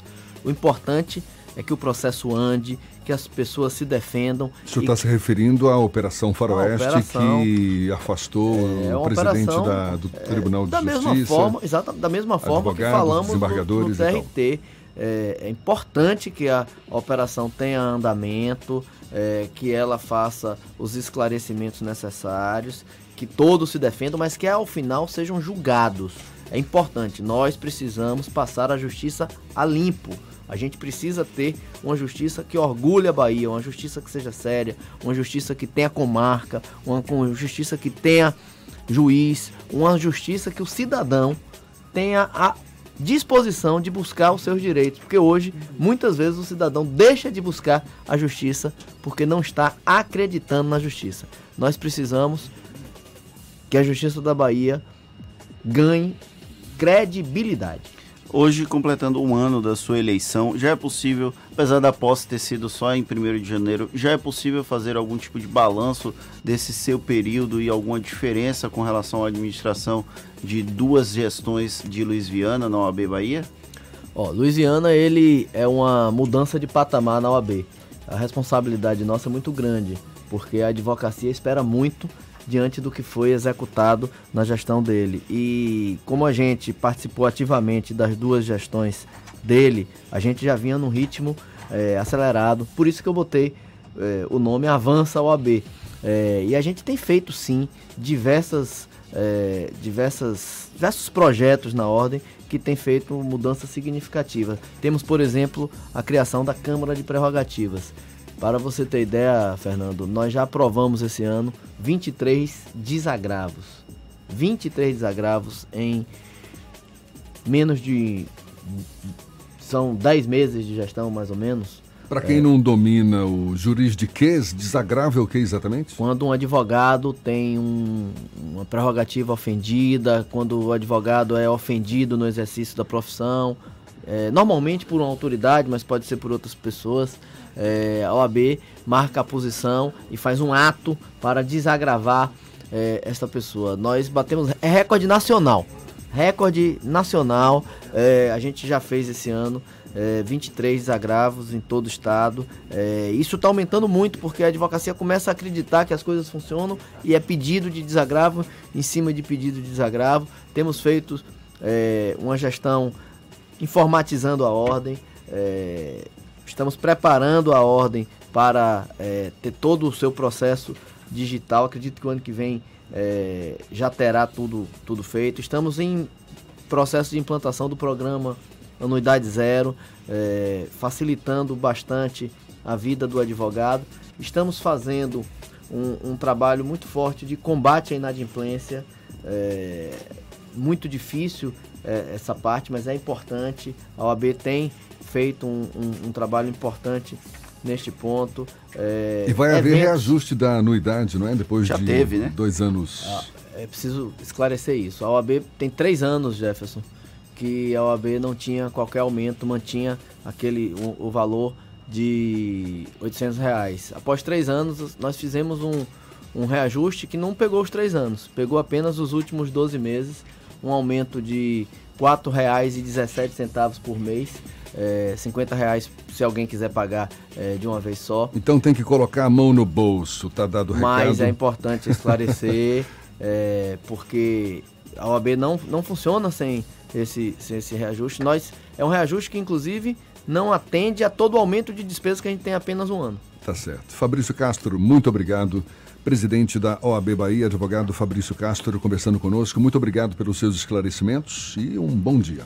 Eu quero agradecer a oportunidade. O tempo aqui foi curto, a gente precisa voltar aqui porque são muitos os temas é, da OAB, são muitos os temas para falar de justiça, para falar é, de temas que interessam a, não só a advocacia, mas a, ao cidadão da Bahia. Quero agradecer a oportunidade e dizer que estou à disposição para voltar sempre que convidado. Obrigado, Fabrício. Agora a gente segue com o giro do interior, Jefferson. Vamos, agora 8h50, vamos a Teixeira de Freitas, no extremo sul da Bahia, Jajá da Eldorado FM. Bom dia, Jajá. Bom dia, nosso amigo Fernando. É, rapaz, do nosso amigo Jefferson Beltrão. Paulinho, aperte o play. Agora saiu, viu? Agora eu vou dar notícia, viu? Eu quero mandar um abraço especial ao doutor Fabrício Castro, né? Ele tem participado bastante de alguns movimentos antes, né, aqui na cidade de Teixeira de Freitas, e nós, eu como jornalista e ele como representante da OAB, sempre marcando presença aqui na cidade de Teixeira de Freitas. Olha, uma outra, uma audiência pública que ocorrerá a partir das 18 horas e 30 minutos desta próxima segunda-feira, dia 25 de novembro, aqui no plenário Francistônio Alves Pinto, da Câmara Municipal de Teixeira de Freitas, debaterá com a presença de convidados especialistas sobre as novas regras da legislação eleitoral para o próximo pleito do ano de 2020.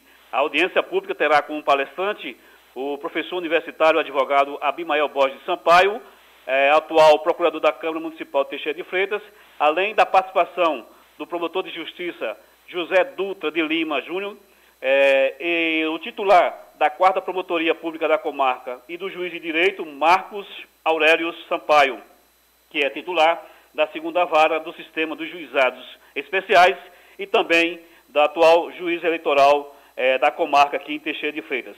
Uma outra notícia aqui da cidade, a Secretaria de Saúde está promovendo no dia de hoje, até o dia 7 de dezembro, dos horários de 7 ao meio-dia, das 13 às 18 horas, eh, o exame de mamografia.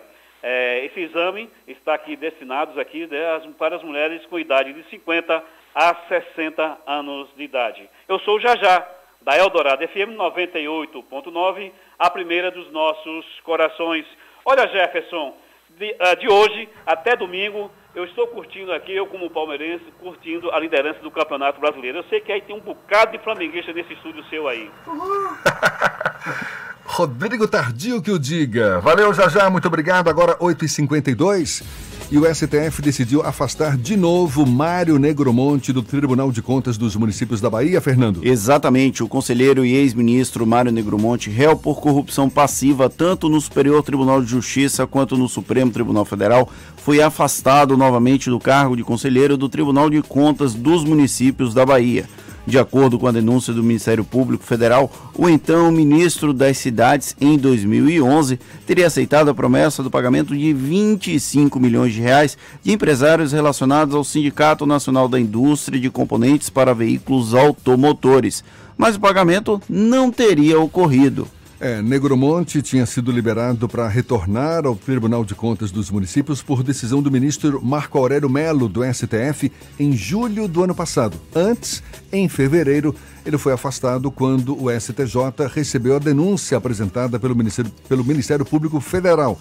A defesa de Negromonte ainda não se manifestou. E a Prefeitura de Mata de São João, no litoral norte, instalou 100 placas de sinalização e confeccionou 500 cartilhas educativas sobre legislação ambiental e os ecossistemas locais. As placas trazem orientações educativas e legais, enquanto as cartilhas trazem informações sobre condutas conscientes nos recifes de corais. A iniciativa é voltada para os moradores e frequentadores de Praia do Forte e da região do loteamento Quintas do Castelo da Torre, incluindo o corredor eco recolo ecológico da Lagoa Aruá. E tem mais essa aqui, Fernando. Dois homens foram presos transportando mais de uma tonelada de carne em um caminhão baú sem refrigeração em Camaçari, na Grande Salvador. De acordo com a Secretaria da Segurança Pública, a apreensão é, foi ali na região da Via Parafuso. O veículo transitava de forma suspeita pela via e chamou a atenção das equipes do Batalhão de Polícia Rodoviária. Os dois foram levados para a delegacia de Camaçari, onde devem passar por audiência de custódia. Agora, 8h54.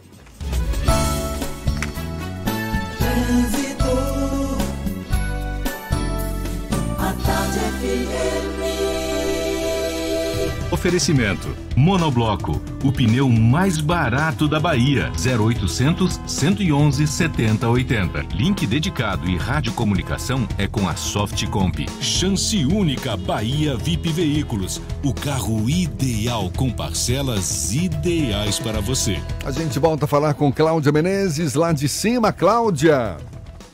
Oi, Jefferson, vamos para nossa saideira, porque a paralela está super carregada desde o cabo em direção à rodoviária. Você que vai sair de Itapuã, pegue a orla para chegar no centro. Só tem um pouco de lentidão na passagem por Pituaçu, mas ainda assim é a melhor opção. Vai por mim. Com a Unimed você tem soluções em saúde que combinam com o seu negócio. Ligue 0800 268 0800. Unimed, cuidar de você, esse é o plano. Com você, Jefferson. Obrigado, Cláudia. Tarde FM de carona com quem ouve e gosta. Acabou, Fernando. Encerramos mais um Isso é Bahia. Amanhã, a partir das 7 da manhã, a gente está de volta para Salvador e região metropolitana e a partir das 8 para todo o estado. Um grande abraço no coração de todos vocês e obrigado pela companhia. Ainda não é sexta-feira, hoje é quinta. Aproveite bem o dia, tem muita coisa pela frente ainda. Amanhã estaremos de volta. Muito obrigado pela companhia, pela parceria, pela confiança. Bom dia, já já tem Rivaldo Luna na Tarde FM. Bom dia, gente. Até já. Tchau, tchau.